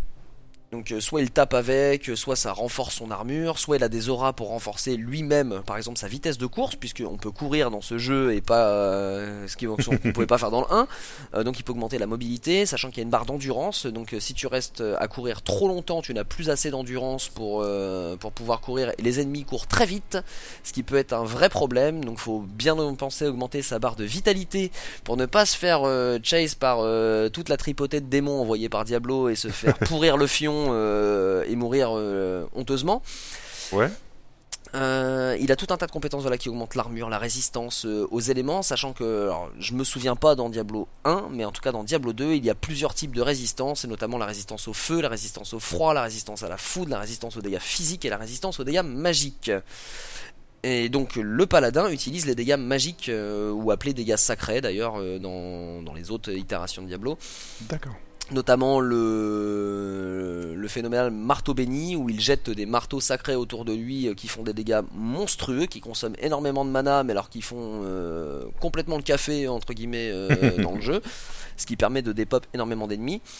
Et il y a toute une mécanique, tout est basé sur l'histoire qui prend clairement suite à la fin de Diablo 1. Euh, Diablo 2 reprend directement à la fin de Diablo 1. hein. Il n'y a pas de transition. À la fin de Diablo 1, euh, coupez vos, vos casques si vous voulez pas être spoilé, mais euh, Diablo ne meurt pas. Euh, le, le héros euh, s'implante la pierre de Diablo dans le crâne et fait ressusciter Diablo, et c'est reparti pour les grosses emmerdes. D'accord, donc ton héros de Diablo 1 devient Diablo dans Diablo 2, c'est ça? C'est à peu près ça, ouais, dans l'idée, et c'est notamment l'histoire qu'on suit. Il y a notamment l'apparition des cinématiques, parce que ça c'est hyper important d'en parler. Oui, donc les cinématiques qui de déboîtent les- la tête tout simplement. Alors clairement, euh, j'imagine que c'est une très très grosse innovation pour l'époque parce que j'y ai pas joué le jour de la sortie au jeu, mais euh, la première fois où j'ai lancé Diablo et que je me suis mangé les cinématiques, j'ai pris une gifle.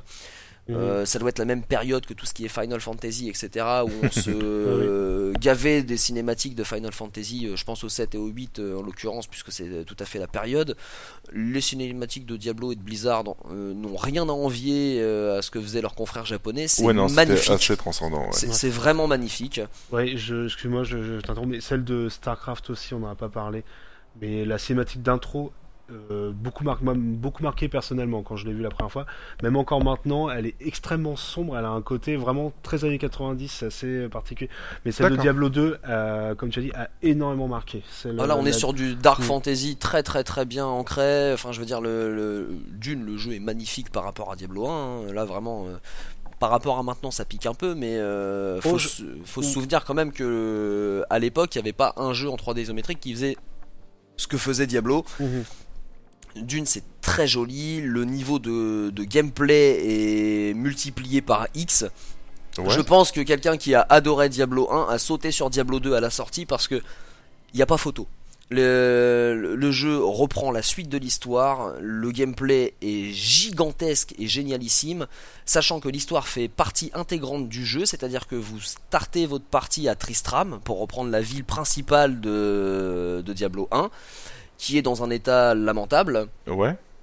Euh, vous partez alors taper du petit zombie parce qu'évidemment vous n'allez pas vous taper avec les grands méchants loups euh, dès le début sinon vous allez vous faire striker. Vous êtes des nouveaux héros hein, euh, qui venaient reprendre la quête de Diablo. Et euh, vous avancez au fur et à mesure des quêtes qu'on vous donne. Et au fur et à mesure que vous avancez, vous rencontrez les différents protagonistes, mais notamment vous êtes dans le monde de Tristram. Enfin, de Tristram. Vous êtes dans le monde de Tristram. Vous êtes dans le monde de Sanctuaire, hein, puisque c'est le Sanctuaire et le nom du monde de Diablo. Et vous avancez dans Tristram euh, pour arriver jusqu'aux catacombes où vous rencontrez le premier grand méchant loup euh, de, l'acte 1 et du jeu, qui sera Andariel, un, euh, démon mineur euh, qui a décidé de foutre un peu le bordel sur Sanctuaire. Une fois que vous avez combattu et vaincu Andariel, vous passez dans le désert de... J'ai perdu le mot, je vais m'en vouloir toute ma vie. C'est. Mais c'est pas possible, ça va pas me revenir, mais c'est pas bien grave, on va arriver dans le désert tout simplement, donc une fois encore les décors changent, vous n'êtes plus obligé de rentrer dans des donjons pour vous battre, vous vous battez aussi en extérieur, puisque tout est, tout est fait pour entre guillemets vous pourrir la vie. Hein, euh, Ouais.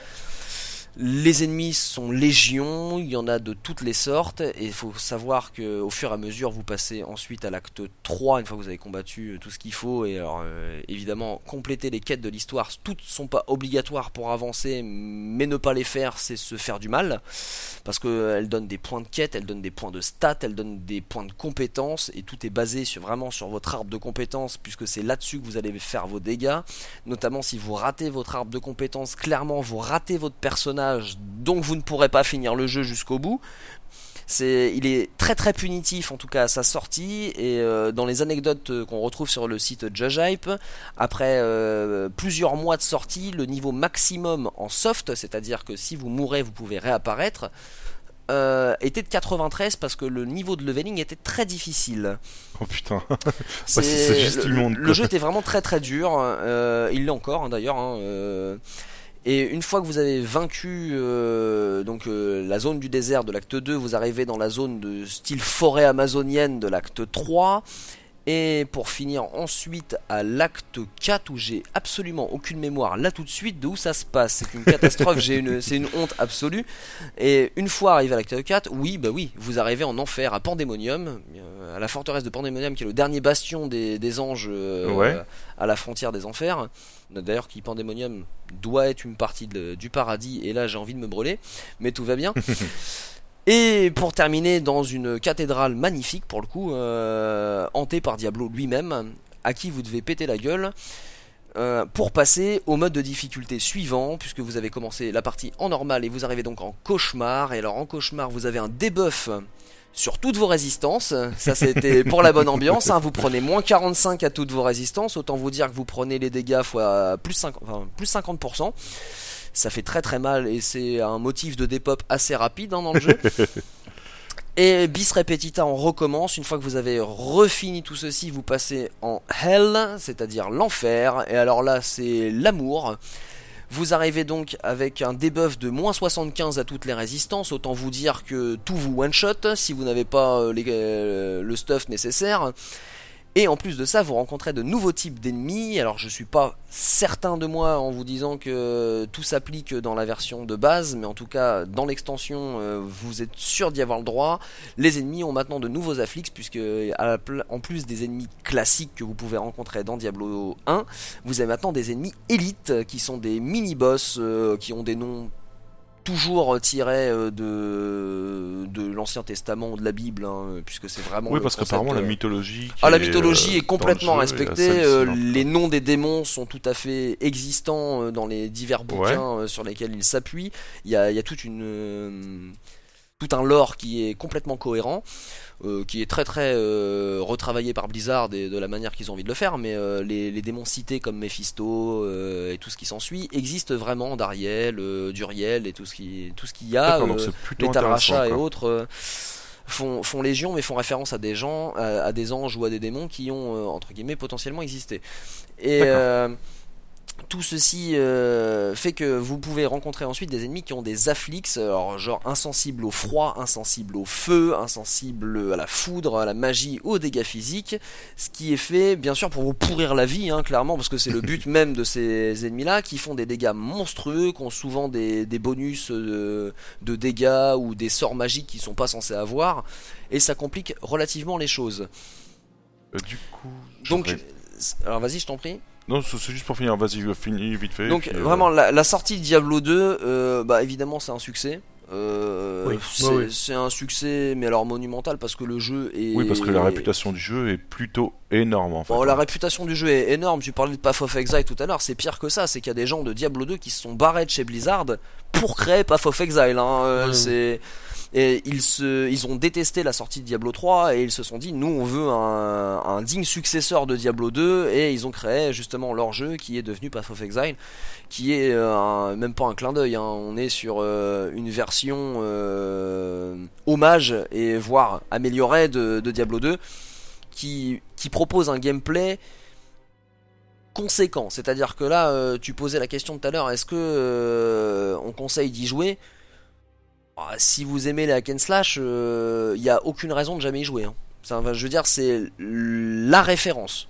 Ce- En termes de hack and slash, je ne connais pas mieux. Titan Quest était vraiment sympa, mais Titan Quest c'est une pâle copie de Diablo 2. hein. C'est D'accord, vraiment le. Rien que pour le mode histoire, par exemple, parce qu'en multi, je suis pas sûr que ça vaille encore la peine, mais rien Alors- que pour le mode histoire, ça peut valoir le coup, non? En fait, c'est même pas qu'en multi ça vaille la peine, c'est qu'en solo, à mon avis, il est pas finissable le jeu. Même en mode normal, juste pour avoir l'histoire? Ah, alors oui, juste en faisant le mode normal pour finir l'histoire une fois, bien sûr, euh, évidemment, au niveau 35, t'as terminé. Je veux dire, euh, et vraiment, y allant tranquille, hein, je veux dire, au niveau 35, euh, ça, ça va le faire. Mais euh, tu vas dire, mais attends, il m'a dit que le jeu était super dur, euh, il se fout un peu de moi, euh, c'est super simple, je Oui, suis c'est arrivé clair, niveau après, faut vraiment 45 tester le contre... mode cauchemar Non. et le mode enfer, quoi. clairement, euh, je, je vous invite à aller jusqu'au mode enfer à la- à l'acte X. euh, vous allez comprendre euh, que les one shots c'est récurrent Et euh, pour le fun, euh, faut se le faire en hardcore parce que euh, ça, ça peut créer des choses bien bien cocasses euh, où on trouve les jeux très punitifs. Aujourd'hui, je pense à Dark Souls et tout ce qui s'ensuit. euh, on se dit, waouh, le boss il m'a mis 1000 barres en un coup. ouais, mm, bah là, un trash qui vous met 100% vie en un seul coup, ça existe. Hein. Et du coup, justement, en parlant de 100% vie, j'avais une autre question, c'est est-ce que le mode hardcore était déjà présent à l'époque ou Et c'est la création du mode hardcore, c'est Diablo 2. Pour le coup, puisque évidemment ils ont créé plein de choses. À la base, on pouvait y jouer soit en solo, soit en multijoueur. Et en, en créant notre personnage solo, on était dans un mode spécifique où en gros Blizzard disait euh, faites ce que vous voulez, on regarde pas. c'est votre truc. Vous pouvez modifier vos fichiers, faire tout ce que vous avez envie, vous rajouter des stats et, et autres. Bon, clairement personne n'y jouait. voilà, sauf ceux qui n'avaient pas internet et qui n'avaient pas le choix quoi. Et ensuite, il y avait le mode multijoueur où là on crée un perso en multijoueur et à partir de là, le personnage était sauvegardé sur le serveur de Blizzard Battle.net et donc on fait un rebond sur Battle.net dont on parlait tout à l'heure qui était initié par euh, Diablo 1. Et là par contre, il n'y avait pas de triche possible, tout était contrôlé, les fichiers de sauvegarde étaient conservés par, euh, par Blizzard. Et pour le coup, c'était le vrai mode multijoueur entre guillemets euh, et c'est euh, grosso modo le mode le plus joué euh, puisque c'est là qu'on pouvait trouver les parties pour jouer avec les autres personnes, alors soit des randoms qu'on connaissait pas, soit pour euh, créer ses propres parties avec un code et jouer avec ses amis et euh, farmer les quêtes, l'XP, tout ce qu'il y avait à faire dans le jeu. Après, je vous en spoil pas plus que ça parce que si vous avez envie de tester, D'accord. je vais, je vais pas rentrer plus dans le détail sur tout ce qu'il y a à faire dans le jeu, mais il y a plein de quêtes secondaires, il y a des quêtes cachées. Euh, que il faut forcément aller farmer les sites pour pas citer Hype euh, qui est clairement la référence sur, euh, sur toutes les licences euh, Blizzard hein, d'ailleurs hein, euh, qui référence absolument tout ce qui existe sur les jeux Blizzard et notamment sur Diablo 2 où ils ont euh, enfin clairement ceux, ceux qui ont joué à Diablo 2 ont forcément euh, cliqué dessus parce que euh, il y a des choses qu'il faut aller chercher. Je pense aux combinaisons de craft parce que euh, il n'y avait pas de craft dans le 1 mais dans le 2 il y a plein de choses à faire encore. Il y a les gemmes qui vous permettent de euh, augmenter vos items en plaçant vos gemmes dans des chasses. Mais il y a les runes. Et alors je peux pas toutes les citer mais euh, j'ai Taltul Hort Amn euh, qui sont des runes absolument euh, très low et qui valent pas un rond euh, dans le jeu. Mais combiné dans une arme où il y a 4 trous, vous créez une arme spécifique qui s'appelle Esprit, et cette arme vous donne 2 points de compétence dans toutes les stats, et ça permet de créer des personnages complètement fumés, parce que euh, en faisant plusieurs... Euh, outre que là vous pouvez looter des uniques, alors je me rappelle même pas si ça existe dans Diablo 1, mais pour le coup là il y a des items uniques euh, qui vous donnent des compétences particulières, et bien là avec les, le craft, donc les morts uniques, hein, pour euh, le nom exact dans Diablo 2, D'accord. vous pouvez créer donc des items spécifiques qui là vous donnent des stats complètement fumées parce qu'évidemment faut euh, ramasser des ressources qui valent une blinde très très vite. hein. Une épée à 4 socks ça vaut pas très très cher hein, où il y a 4 trous dedans. Mais alors quand vous commencez à ra- ramasser une arme à une main où il y a 6 chasses dedans et euh, que vous avez 6 runes qui permettent de créer un mot unique qui vous crée une arme complètement craquée euh, qui vous donne des stats absolument dingues et qui peuvent vous permettre d'avoir des compétences de barbare sur une sorcière, on commence à avoir une valeur marchande particulièrement intéressante. hein. Pour le coup, c'est un fléau qui s'appelle Cicatrice, euh, qui vous donne les cris de barbare, et notamment qui peut être équipé sur tous les personnages du jeu. Et là, c'est très très fort. Du coup, j'aurais une dernière question avant qu'on passe à la suite. Euh, actuellement, on fait comment pour y jouer? Parce qu'il est plus sur Battle.net. euh, tu fais comment, toi, par exemple, si tu voudrais y rejouer Si. euh, On peut l'acheter normalement euh, en passant par euh, Battle.net, en passant par le site de Blizzard. Ouais. Il est dans les, euh, les classiques, je crois. On, mais il est, il est encore dans la boutique. euh, on peut l'acheter. D'accord. Par contre, tu peux plus jouer en multi euh, sur Battle.net, c'est ça? Alors là, je laisse Étienne. euh, Alors pour le coup, tu peux l'acheter sur le site de bah, de Blizzard, De Blizzard, pour le coup, directement en te connectant à ton compte ou même si t'as pas de compte, Ouais. tu peux tout à fait en créer un et aller acheter euh, Diablo 2 euh, pour te faire plaisir. Euh, ceux qui ont encore le jeu, par exemple euh, en version CD et autres, euh, pour le coup, je peux le réinstaller sur mon ordinateur et y rejouer si j'ai envie. Euh, mettez votre résolution à jour avant de le lancer parce que ça peut faire mal. Celui-ci est aussi en 640 x 800. Ah, il n'y a pas eu de patch qui est sorti Non, non, depuis, non. sur Diablo 2 Vanilla, il est en 640 x 800. Et vous pouvez l'avoir sur Amazon ou autre. hein, Je crois qu'il est encore en vente. euh, Ça doit- Ou alors sur eBay, mais alors là, euh, préparez-vous à hypothéquer un rein. Euh, mais oui, il est tout à fait encore jouable. Par contre, pas de multijoueur, puisque les serveurs de l'ex Battle.net ont été fermés, que ça soit pour Warcraft et pour euh, Diablo. Il Ah, n'existe plus. Alors peut-être même pour StarCraft, hein, je sais pas par euh, quoi ça passait pour le coup, mais il me semble que ça passait par Battle.net aussi. Hein, je vois pas pourquoi ça passerait par autre chose. Mais je pense que c'est fermé aussi. Je pense que la, alors, la version remaster du coup passe par le nouveau Battle.net, ça c'est Par sûr. le nouveau. ouais. Mais je crois que apparemment, comme on peut retrouver des fiches, alors je crois qu'on peut pas passer directement par le Battle.net, comme tu dis, pour. Alors ça a vérifié, hein, mais pour le Starcraft premier, je crois que malheureusement là aussi ça a été. euh, Ouais, je pense que c'est coupé. Alors après, vous pouvez jouer en LAN, hein, parce que ça existe toujours. Ouais, hein, donc le, en le local, LAN. en fait, sans ah, se vraiment en connecter sur local, Internet. c'est ça, sans se connecter. D'ailleurs, ce qui est plutôt absent sur les jeux plus récents, mais on en reparlera tout à l'heure. C'est exactement ça. Euh, mais pour le coup, oui, on peut le, on peut l'essayer, on peut l'acheter et on peut aussi le trouver euh, sur d'autres, euh, d'autres médias, je pense.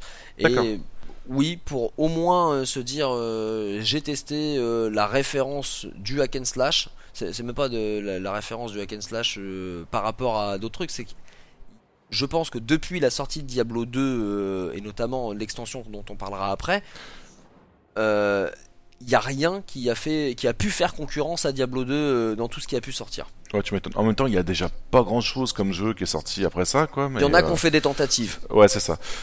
Bon bah du coup, euh, messieurs, merci pour cette très longue présentation pour Diablo 2. Euh, on va quand même dire quelques mots par rapport à l'extension qui est sortie en 2001, qui s'appelle Lord of Destruction.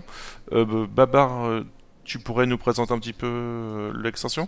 Alors malheureusement, euh, moi je l'ai faite euh, directement, parce que moi la version que j'avais achetée de Diablo 2, qui était dans le, un pack regroupant plusieurs jeux, euh, Blizzard il y a déjà euh, Ouais. plus de 10 ans, acheté ça, euh, c'était déjà inclus dedans en fait, donc moi en fait j'ai fait des- j'ai jamais fait euh, Diablo 2 Vanilla, donc du coup je me rends pas bien compte de ce qu'a apporté euh, du coup cette extension, donc je crois qu'Etienne pour, tu vas pouvoir continuer, alors je crois qu'il y a un nouvel acte, déjà, qui était, mais en fait c'est comme, par contre c'est comme Brood War, et contrairement à l'extension Diablo 1, c'est une extension qui a, qui a énormément changé le jeu et qui l'a rendu encore meilleur et qui même euh, Diablo 2 Vanilla c'est même pas à peine d'essayer on y joue uniquement avec la version euh, D'accord, donc contrairement à l'extension Hellfire qui était développée par d'autres personnes, celle-là, Lord of Destruction, c'est vraiment développé par Blizzard et ça apporte vraiment énormément de choses. en c'est indispensable hein, je crois bien Ok. et Etienne va vous en parler euh, Bah, C'est-à-dire qu'en fait, il y a même pas d'intérêt de jouer à Diablo 2 sans l'extension.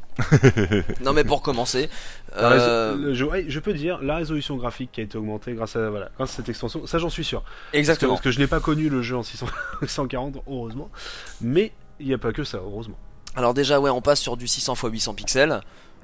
Déjà, c'est une super Alors, grosse paire de gifles euh, à l'époque.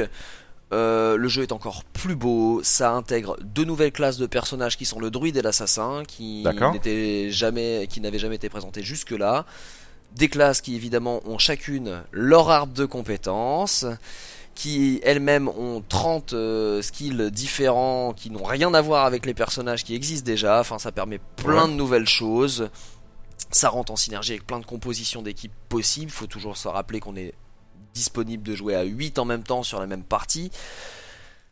Et en plus, on a un cinquième acte. Alors ça, euh, c'est le summum, je pense, de ce qu'a fait Blizzard entre guillemets sur Diablo 2. C'est c'est pas juste un cinquième acte. Oh, juste la musique là, c'est merveilleux. J'ai l'impression de démarrer le jeu là, c'est super beau. Euh, c'est- pas juste un cinquième acte, c'est un cinquième acte qui s'ancre dans l'histoire de, de Diablo 2, puisque évidemment à la fin de Diablo 2, spoiler, vous combattez Diablo. Euh, et à la fin que vous ayez tué Diablo, évidemment il y a une suite à cette histoire. C'est son grand frère Baal qui est super pas content, euh, va a décidé d'aller dans la montagne d'Arogaf, puisque le cinquième acte se passe à Arogaf et d'aller chercher la pierre monde pour détruire le alors absolument tout hein, parce que lui il est, clairement pas content hein, on est sur le démon de la destruction de base euh. il est donc à l'origine d'une cinématique mais alors magnifique qui euh, Oui, d'ailleurs, c'est celle-là que j'ai connue à l'époque. annonce en fait. voilà euh, Lord of Destruction puisque c'est lui-même hein, Lord of Destruction en plus d'être super beau euh, l- tout l'univers vous êtes maintenant dans une forteresse dans les montagnes où vous avez euh, des barbares qui se frappent avec les, les hordes de Baal tout est animé, vous pouvez croiser ça de manière totalement aléatoire dans, euh, les quêtes et dans, tout l'acte 5 où des barbares se tapent avec des hordes de- d'ennemis. Évidemment, il y a de nouveaux ennemis, il y a de nouveaux uniques, il y a de nouveaux mots runiques.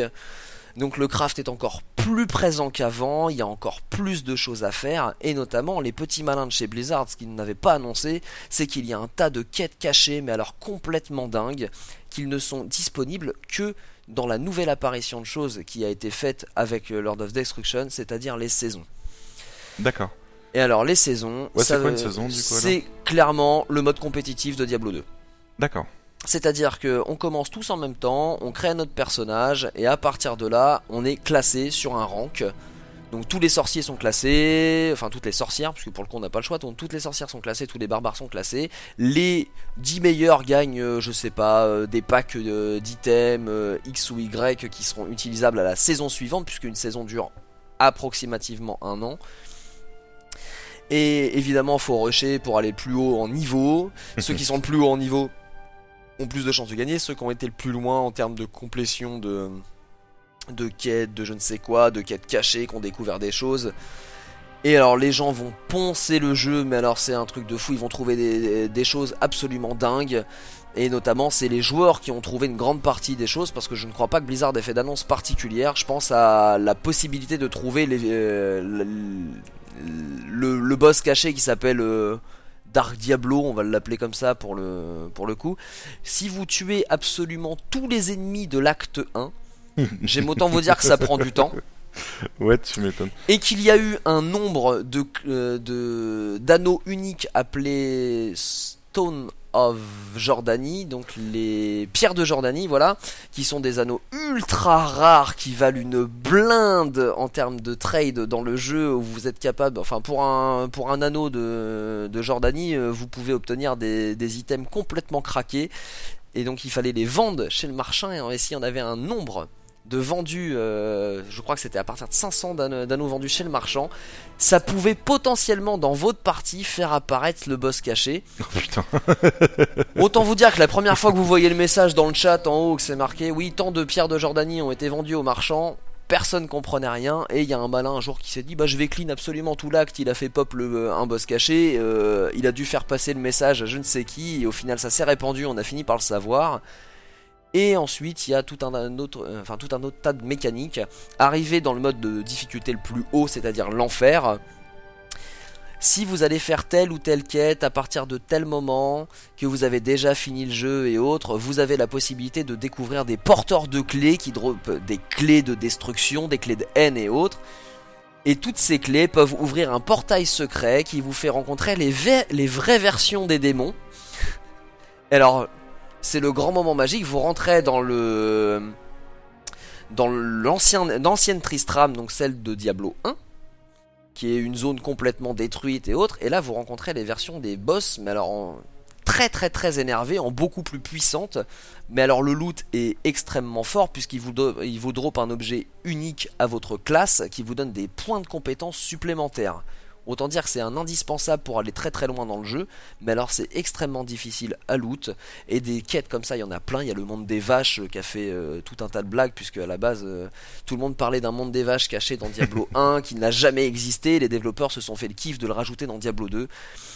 Et encore, ce ne sont que des quêtes annexes et il y a tout un, tout un tas de choses de rajouter. Enfin, en termes de gameplay, en termes de, en, en termes de leveling, en termes de, de niveau de, de design, ils ont rajouté tout un tas de choses. Le jeu est plus beau, plus fun, plus complet et la communauté Battle.net explose parce qu'en plus on peut faire tout un tas de choses et notamment encore aujourd'hui il y a des gens qu'on peut voir sur Twitch qui jouent à des versions patchées de Diablo qui sont euh, des, des moddings faits par des fans et qui créent des choses complètement dingues. D'ailleurs, je profite aussi pour parler des patchs de Blizzard qui sont sortis quand même jusqu'à il y a 2-3 ans, si je dis pas de conneries. Il y a eu 22 saisons, je crois 21 ou 22 saisons de Diablo 2, enfin c'est Ouais, donc au bout d'un moment, c'était une dingue. saison de 6 mois du coup, alors puisqu'il est C'est sorti ça, en ouais. 2001, mais ouais, d'accord, ok. Donc ouais, effectivement, euh, alors là, euh, faut même pas me poser la question, est-ce que c'est un jeu auquel il faut jouer Euh, C'est clairement le meilleur hack and slash qui, qui existe sur tout point de vue. Euh, à la fois parce que le gameplay est hyper intéressant. Alors déjà, à jouer tout seul, il est hyper intéressant, mais alors à jouer en équipe, c'est encore beaucoup plus fun. Même ne serait-ce que de manière casuale et on se dit ouais, on fait ça en normal, on s'en fout si on meurt, on repop, etc. il est vraiment super fun, mais alors en hardcore, c'est un moment de stress, mais alors c'est intense, ça peut créer des, des vagues de terreur euh, en LAN euh, absolument, euh, absolument divine, il y a vraiment de quoi se marrer, et il est vraiment très très bon, par contre, évidemment, extrêmement punitif, mais hyper jouissif euh, à reprendre en main, et euh, en tout cas l'histoire est sympa, le gameplay est sympa et toutes les, toutes les compétences avancées et tout, le- tout le gameplay avancé du jeu est extrêmement bien travaillé. C'est de mon point de vue le, la plus belle euh, itération de jeu qu'a pu faire Blizzard euh, pour le moment. Bah merci du coup Étienne pour cette grosse présentation d'une demi-heure sur Diablo 2. Euh, je me permets, on va passer un petit peu à autre chose. Est-ce que Babar et Étienne, vous voulez juste dire un petit mot sur Diablo 2 ou c'est bon, on peut enchaîner? Non, sinon je repars pour une demi-heure. Je- Ouais, ça m'étonne pas. Babar, c'est bon pour de ton côté? La musique toujours. Ouais. Oui, toujours. tu m'étonnes. Voilà. Voilà, donc du coup, comme vous pouvez l'entendre, la musique en fond, euh, ça correspond à l'extension, et c'est pareil, c'est toujours une grosse, grosse tuerie, point de vue euh, musique, ouais. De toute façon, Blizzard, musique cinématique, euh, c'est... Mm. voilà. Du coup, on va enchaîner avec un jeu qui est sorti en 2002, qui répond au petit nom de Warcraft 3 Reign of Chaos. C'est pareil, niveau réputation, je, je sais qu'il est assez bien coté. Euh, Babar, est-ce que tu pourrais nous le présenter un petit peu, s'il te plaît? Oh bah oui, bien sûr. Euh, donc sorti en 2002, comme tu l'as dit, sur PC et Mac. Euh, donc c'est bien entendu la suite de Warcraft 2. Euh, mais alors je rappelle à l'époque, il y avait deux races dans Warcraft 2. Il y avait les orques et les humains. Ouais On a eu Starcraft avec trois races. On a eu les Zergs, les Protoss et euh, les Terrans, des humains. Ouais Bah, la Warcraft 3, c'est simple, il y a quatre races dans le, la première D'accord, donc continue à évoluer Voilà. au fur et à mesure, d'accord. les humains, les orques, jusque là. voilà. Il y a les elfes de la nuit et les morts vivants. Voilà. D'accord, ok. Alors, euh, je, je n'ai pas assez joué à Warcraft euh, 3 en dehors de la campagne. J'ai fait que la, j'ai fait que quelques campagnes. euh, alors, et pareil, c'était il y a plus de 10 ans, donc malheureusement, j'ai pas rejoué depuis. Donc, je ne pourrais pas absolument pas vous dire, contrairement à Starcraft 2, comment ça se passe en multijoueur, euh, quelles sont, euh, les, on va dire, les tactiques ou, ou quoi que ce soit. Sinon, euh, comme Warcraft 2 à son époque, comme on a dit Starcraft tout à l'heure, euh, c'est déjà une claque graphique à l'époque, euh, parce qu'on a essayé le jeu est en- entièrement en 3D. Donc ce qui tranche aussi radicalement avec les autres jeux de Blizzard, mine de rien, qui étaient Ouais. encore en 2D, iso- en 3D isométrique. Là, on a un jeu en, en 3D. On peut bouger enfin la caméra, bon, pas totalement librement, mais on peut voir les éléments, enfin, le décor en 3D, les unités en 3D. Euh, on garde le principe de héros, personnage héros qui était arrivé dans l'extension de Warcraft 2, avec un personnage principal qui peut monter en niveau dans la campagne. On peut lui faire apprendre des compétences. Du coup, on a même plusieurs héros parfois, euh, par moment. D'accord Euh, ça apporte énormément de choses. Voilà, On- comme l'univers du coup avec euh, les, les nouveaux graphismes gagne en importance, en, en beauté aussi. A- on a aussi ce fameux style très cartoon qui est vraiment très très propre à Blizzard en fait, il y a un- qu'on retrouvera dans d'autres jeux plus tard, avec cette 3D qui paraît très simpliste, mais qui, euh, de par ce, ce design assez cartoon, euh, même si euh, avec euh, toujours euh, la violence, avec euh, le côté assez sanglant des combats, ça, euh, heureusement ça vieillit très peu en fait. C'est Ouais, on a- assez sain. Ça me dit bien ça, ouais. Et du coup, Warcraft 3, euh, Étienne, toi, est-ce que tu y as joué euh, à l'époque? Très beaucoup. Alors, euh, c'est pareil. euh, Warcraft 3, euh, j'avais déjà fait un éloge sur, euh, sur Warcraft 2, mais alors le 3, euh, pff, c'est pareil. Vous prenez tout ce qu'il y a dans Warcraft 2, vous rajoutez deux races, vous faites tout en mieux. Bah, vous, avez, vous obtenez Warcraft 3, il est, il est exceptionnel, notamment bah, dans sa narration, parce que tout ce qui est scénario et histoire même du jeu est extrêmement bien travaillé. Le lore est hyper intéressant. C'est pas pour rien de toute façon qu'il a fait des petits derrière. hein. Euh, on cache rien en disant que bah, Warcraft il a donné naissance à World of Warcraft. hein. Euh, Ouais. C'est c'est clairement le, le, le lore est exceptionnel et notamment la campagne de Warcraft 3 et de, de sa suite. C'est c'est à faire. C'est-à-dire que si on n'a pas peur des graphismes de, de War 3 maintenant, euh, en termes d'histoire, euh, juste pour Thrall et tout ce qui s'ensuit, je pense aux films qui sont en train de se faire, qui sont clairement basés sur, euh, sur Warcraft, hein, et, notamment sur Warcraft 3 et Warcraft 3 Frozen Throne. J'espère en tout cas pour la suite. Mais Ouais.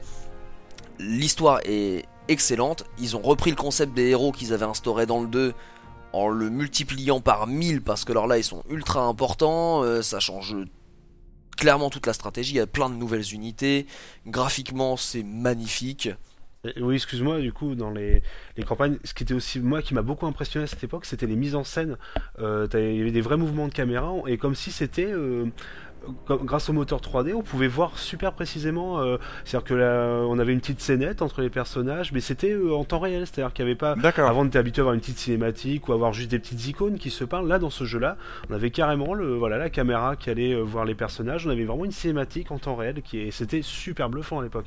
Et comme tu dis, on pouvait vraiment suivre l'histoire avec grâce à ça. D'ailleurs, Ouais. en parlant de cinématique, euh, est-ce qu'il y avait aussi une cinématique d'intro qui déboîtait comme Ah bah, euh, dans oui. Diablo 2 ou... euh? Ah, Alors, euh, je vais prendre un, exemple simple. Euh, Les, les scénettes dont tu parles, euh, effectivement en 3D, euh, qui sont vraiment avec les images du jeu même.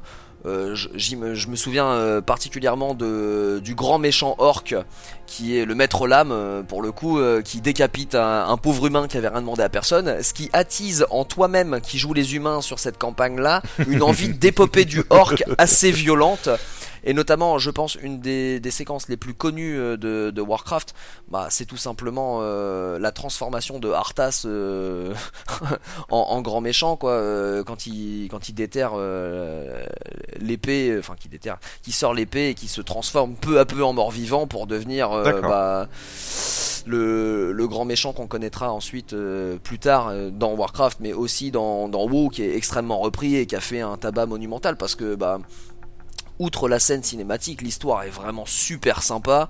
Euh, c'est pas pour rien d'ailleurs que WoW a un succès phénoménal. hein. Euh, C'est notamment parce que le story mode il est exceptionnel. Et euh, il y a toute la base de la horde, il y a toute la base des, il y a toute la base des humains. Les morts vivants ont une place super importante. Les elfes, euh, comme d'habitude, sont des elfes. Ils sont mi figue mi raisin. Ils savent jamais pour qui ils sont. Vraiment, euh, War 3, euh, ne serait-ce que pour l'histoire, oui, il faut le faire. Et en plus, en termes de gameplay, euh, c'est beaucoup plus riche que tout ce qui existe à l'époque. D'a- D'accord, du coup, euh, pour l'histoire, par contre, au point de vue des quatre races, est-ce que ça s'enchaînait naturellement ou est-ce qu'on pouvait choisir au départ avec qui on commençait?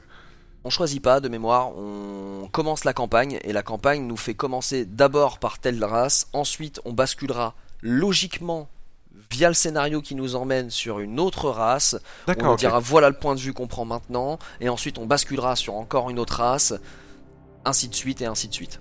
D'accord, Oui. faut avoir fait le 1, pour, euh, le 1 et le 2 pour comprendre l'histoire ou euh, Non. Non, D'accord, euh, ok, absolument pas besoin, euh, on peut lancer War 3 euh, directement. Euh, on l'a pas dit, mais c'est vrai que les quatre races se jouent totalement différemment aussi. C'est vrai que pour le coup, Ouais, ça me choque pas quand tu vas StarCraft. humain, voilà, ouais, voilà. Encore, bon, ça se rapproche beaucoup, mais euh, c'était les elfes de la nuit qui m'avaient euh, beaucoup marqué. euh, les bâtiments, enfin, tout est assez incroyable. En mort vivant, c'est pareil, il y a un système de la façon de créer ces unités. Enfin, c'était euh, vraiment nouveau. Puis, comme on disait, c'est- tout bête, hein, mais euh, c'est c'est le propre des jeux Blizzard quand on y pense. On parle normalement les graphismes, on ne devrait pas avoir une importance, mais ce côté, c'est voilà, ce côté, ce nouveau parti pris graphique, surtout 3D, donnait une puissance, en- c'était presque le même jeu entre guillemets à cer- certains éléments, mais le fait qu'on est vraiment en 3D, qu'on voit vraiment nos unités secrets avec ces graphismes, c'était complètement dingue à l'époque et ça renforçait encore plus ces impressions qu'on avait, euh, les impressions positives quand on jouait. C'est ce qu'on disait tout à l'heure, quand tu cliques sur une unité, en fait, t'as le design et la modélisation de, Ouais. du visage de- du personnage qui apparaît, et en plus, il te parle dans le 3, mais avec des répliques qui ont forcément marqué les gens qui, qui ont joué. Enfin, le pauvre grunt pourri euh, de l'orc qui te sort des zarg qui parleront à tous les joueurs de WoW euh, qui, qui ont pu jouer. Vengeance pour Julji, euh, euh, je pense, euh, alors moi, évidemment, les elfes, je peux pas les piffrer puisque je jouais euh, mort-vivant, donc c'était euh, évidemment la pire chose qui pouvait m'arriver de tomber sur une équipe elfe. Ils étaient euh, évidemment insensibles à la magie, qui je ne faisais que des dégâts magiques. Ah ouais, d'accord. C'était particulièrement génial de voir des dryades arriver. Mais ouais, tous les tous les personnages, enfin tous les mobs du jeu sur lesquels tu cliques ont leur petite animation 3D qui apparaît en bas de ton écran et qui te parle. Et les héros ont des répliques propres et c'est super agréable de les entendre. Enfin. Évidemment, au bout de 5 heures de jeu, euh, ça commence peut-être à taper sur le système, mais vraiment c'était hyper bien pensé. euh, L'immersion était totale en fait dans le jeu, on était vraiment dedans c'est vraiment super bien foutu. Enfin, tout est bien réalisé et ils ont réussi à mettre en place un scénar qui te, fait aller dans dans le jeu et te dit ouais j'ai envie d'y aller. Je, je veux combattre cette, cette équipe là parce qu'ils m'ont fait trop de mal euh, à mon peuple. euh, Aujourd'hui je suis orc quoi. D'accord. Et euh, du coup, l'année d'après, en 2003, on a l'extension de The Frozen Throne qui sort. Euh, Qu'est-ce qu'elle a apporté, euh, cette extension, à part tout en mieux Bah alors euh, on va faire simple euh, pour euh, continuer à dire la même chose. Bah c'est encore plus beau. Ouais. Alors genre euh, encore plus beau vraiment. Les effets, euh, les effets des magies, les effets des héros, les animations, tout est encore plus beau. Il y a évidemment de nouveaux héros. Il y a de nouvelles unités, il y a une nouvelle campagne. Enfin, je veux dire, quand ils sortent un add-on, euh, jusque jusque là, euh, c'est super bon quoi. Frozen Throne, c'est très bien vendu puisque la com était une fois encore extrêmement bonne. Les cinématiques, il en pleut, c'est super joli. enfin, euh, Frozen Throne, ça s'appelle pas comme ça pour rien. euh, ça fait toujours référence au roi Lich. Hein, euh, c'est- D'accord. C'est exceptionnellement. Et le roi Lich, c'était qui au juste?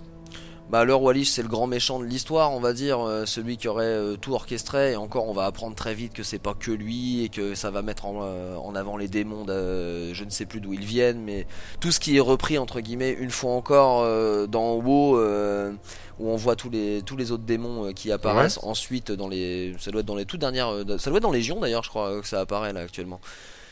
Je sais plus. Si je me dis pas de bêtises, ou alors je, je fais un énorme blasphème et c'est pas le nom de la dernière extension, mais je pense que euh, on a un, un Fabien qui vous en parlera bien plus que moi le temps venu.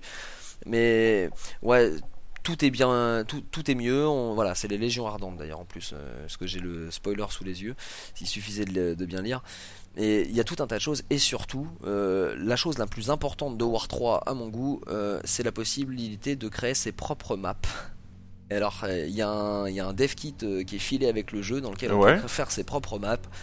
Qui a juste fait que le jeu, euh, bah, a- ils ont dû fermer Battle.net pour qu'il meure parce que je pense qu'il ne serait jamais mort sinon.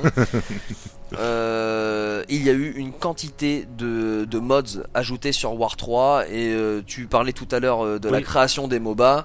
Les maps Dota. Dota. et les maps League of Legends, ça vient de War 3. Voilà. La même map qu'on joue sur League of Legends vient de Dota, Dota 2, pardon, plutôt Dota 2, plutôt je devrais dire, euh, vient de euh, Dota qui était euh, qui est arrivé sur Warcraft 3 tout simplement. D'accord, ouais, donc c'est pas du petit jeu, quoi. On est d'accord. On on n'est pas sur du petit jeu, on est, on est sur un jeu communautaire à la base qui est extrêmement dur. Enfin, c'est un jeu de niche, hein. le RTS, euh, c'est particulièrement dur hein, en règle générale. Ouais. Mais il y a une possibilité. Enfin, les, ils ont dit, on vous file le dev kit, et je crois que c'est la meilleure idée que Blizzard ait jamais eue, parce que les gens ont été ultra créatifs. Il y a une- un nombre de maps. Enfin, euh, j'invite ceux qui ont le jeu à aller jeter un œil sur les maps potentielles. Vous pouvez avoir une map Dragon Ball Z avec les skins de Dragon Ball Z. Vous pouvez avoir une map Counter-Strike dans War 3 dans lesquelles vous vous tirez dessus avec des arcs et que ça, ça devient un FPS. Les types Ah ouais, quand même, hein. tout et n'importe quoi. Ils ont créé des Resident Evil à l'époque. Enfin, c'est complètement fou. Ils ont créé des modes de jeu complètement propres euh, où c'est la défense de tour ou la défense de château. Euh, Il y a la possibilité de faire des. Alors j'ai encore le nom des maps, mais alors euh, de là être capable de les expliquer. Mais les line wars, euh, on part en ligne. Alors le jeu est complètement dénaturé, mais alors c'est les, c'est l'ancêtre de, de League of Legends. Il y a tout un tas de choses et euh, les maps League of Legends et Dota sont créées là-dessus et c'est là-dessus qu'ils commencent à être très très joués. C'est comme ça que se sont fait remarquer d'ailleurs les créateurs des, des 10 jeux Dota et League of Legends.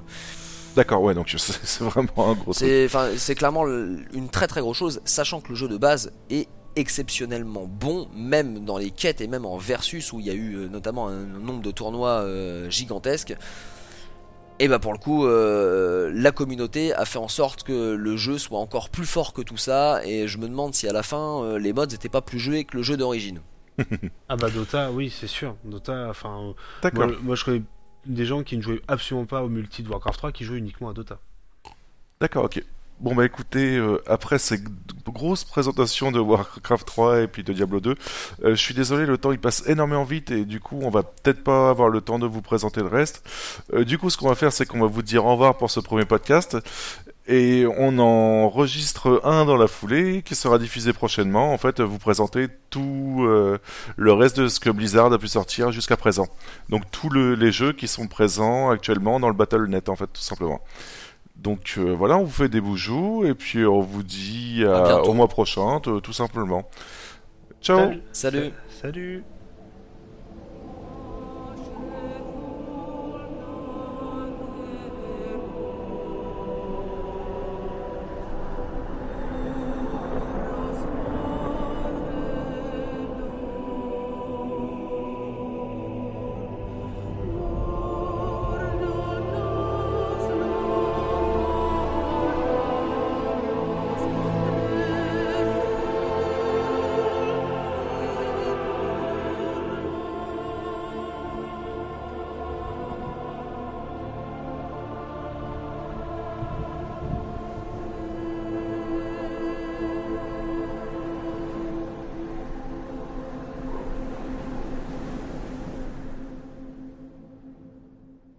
Terminé.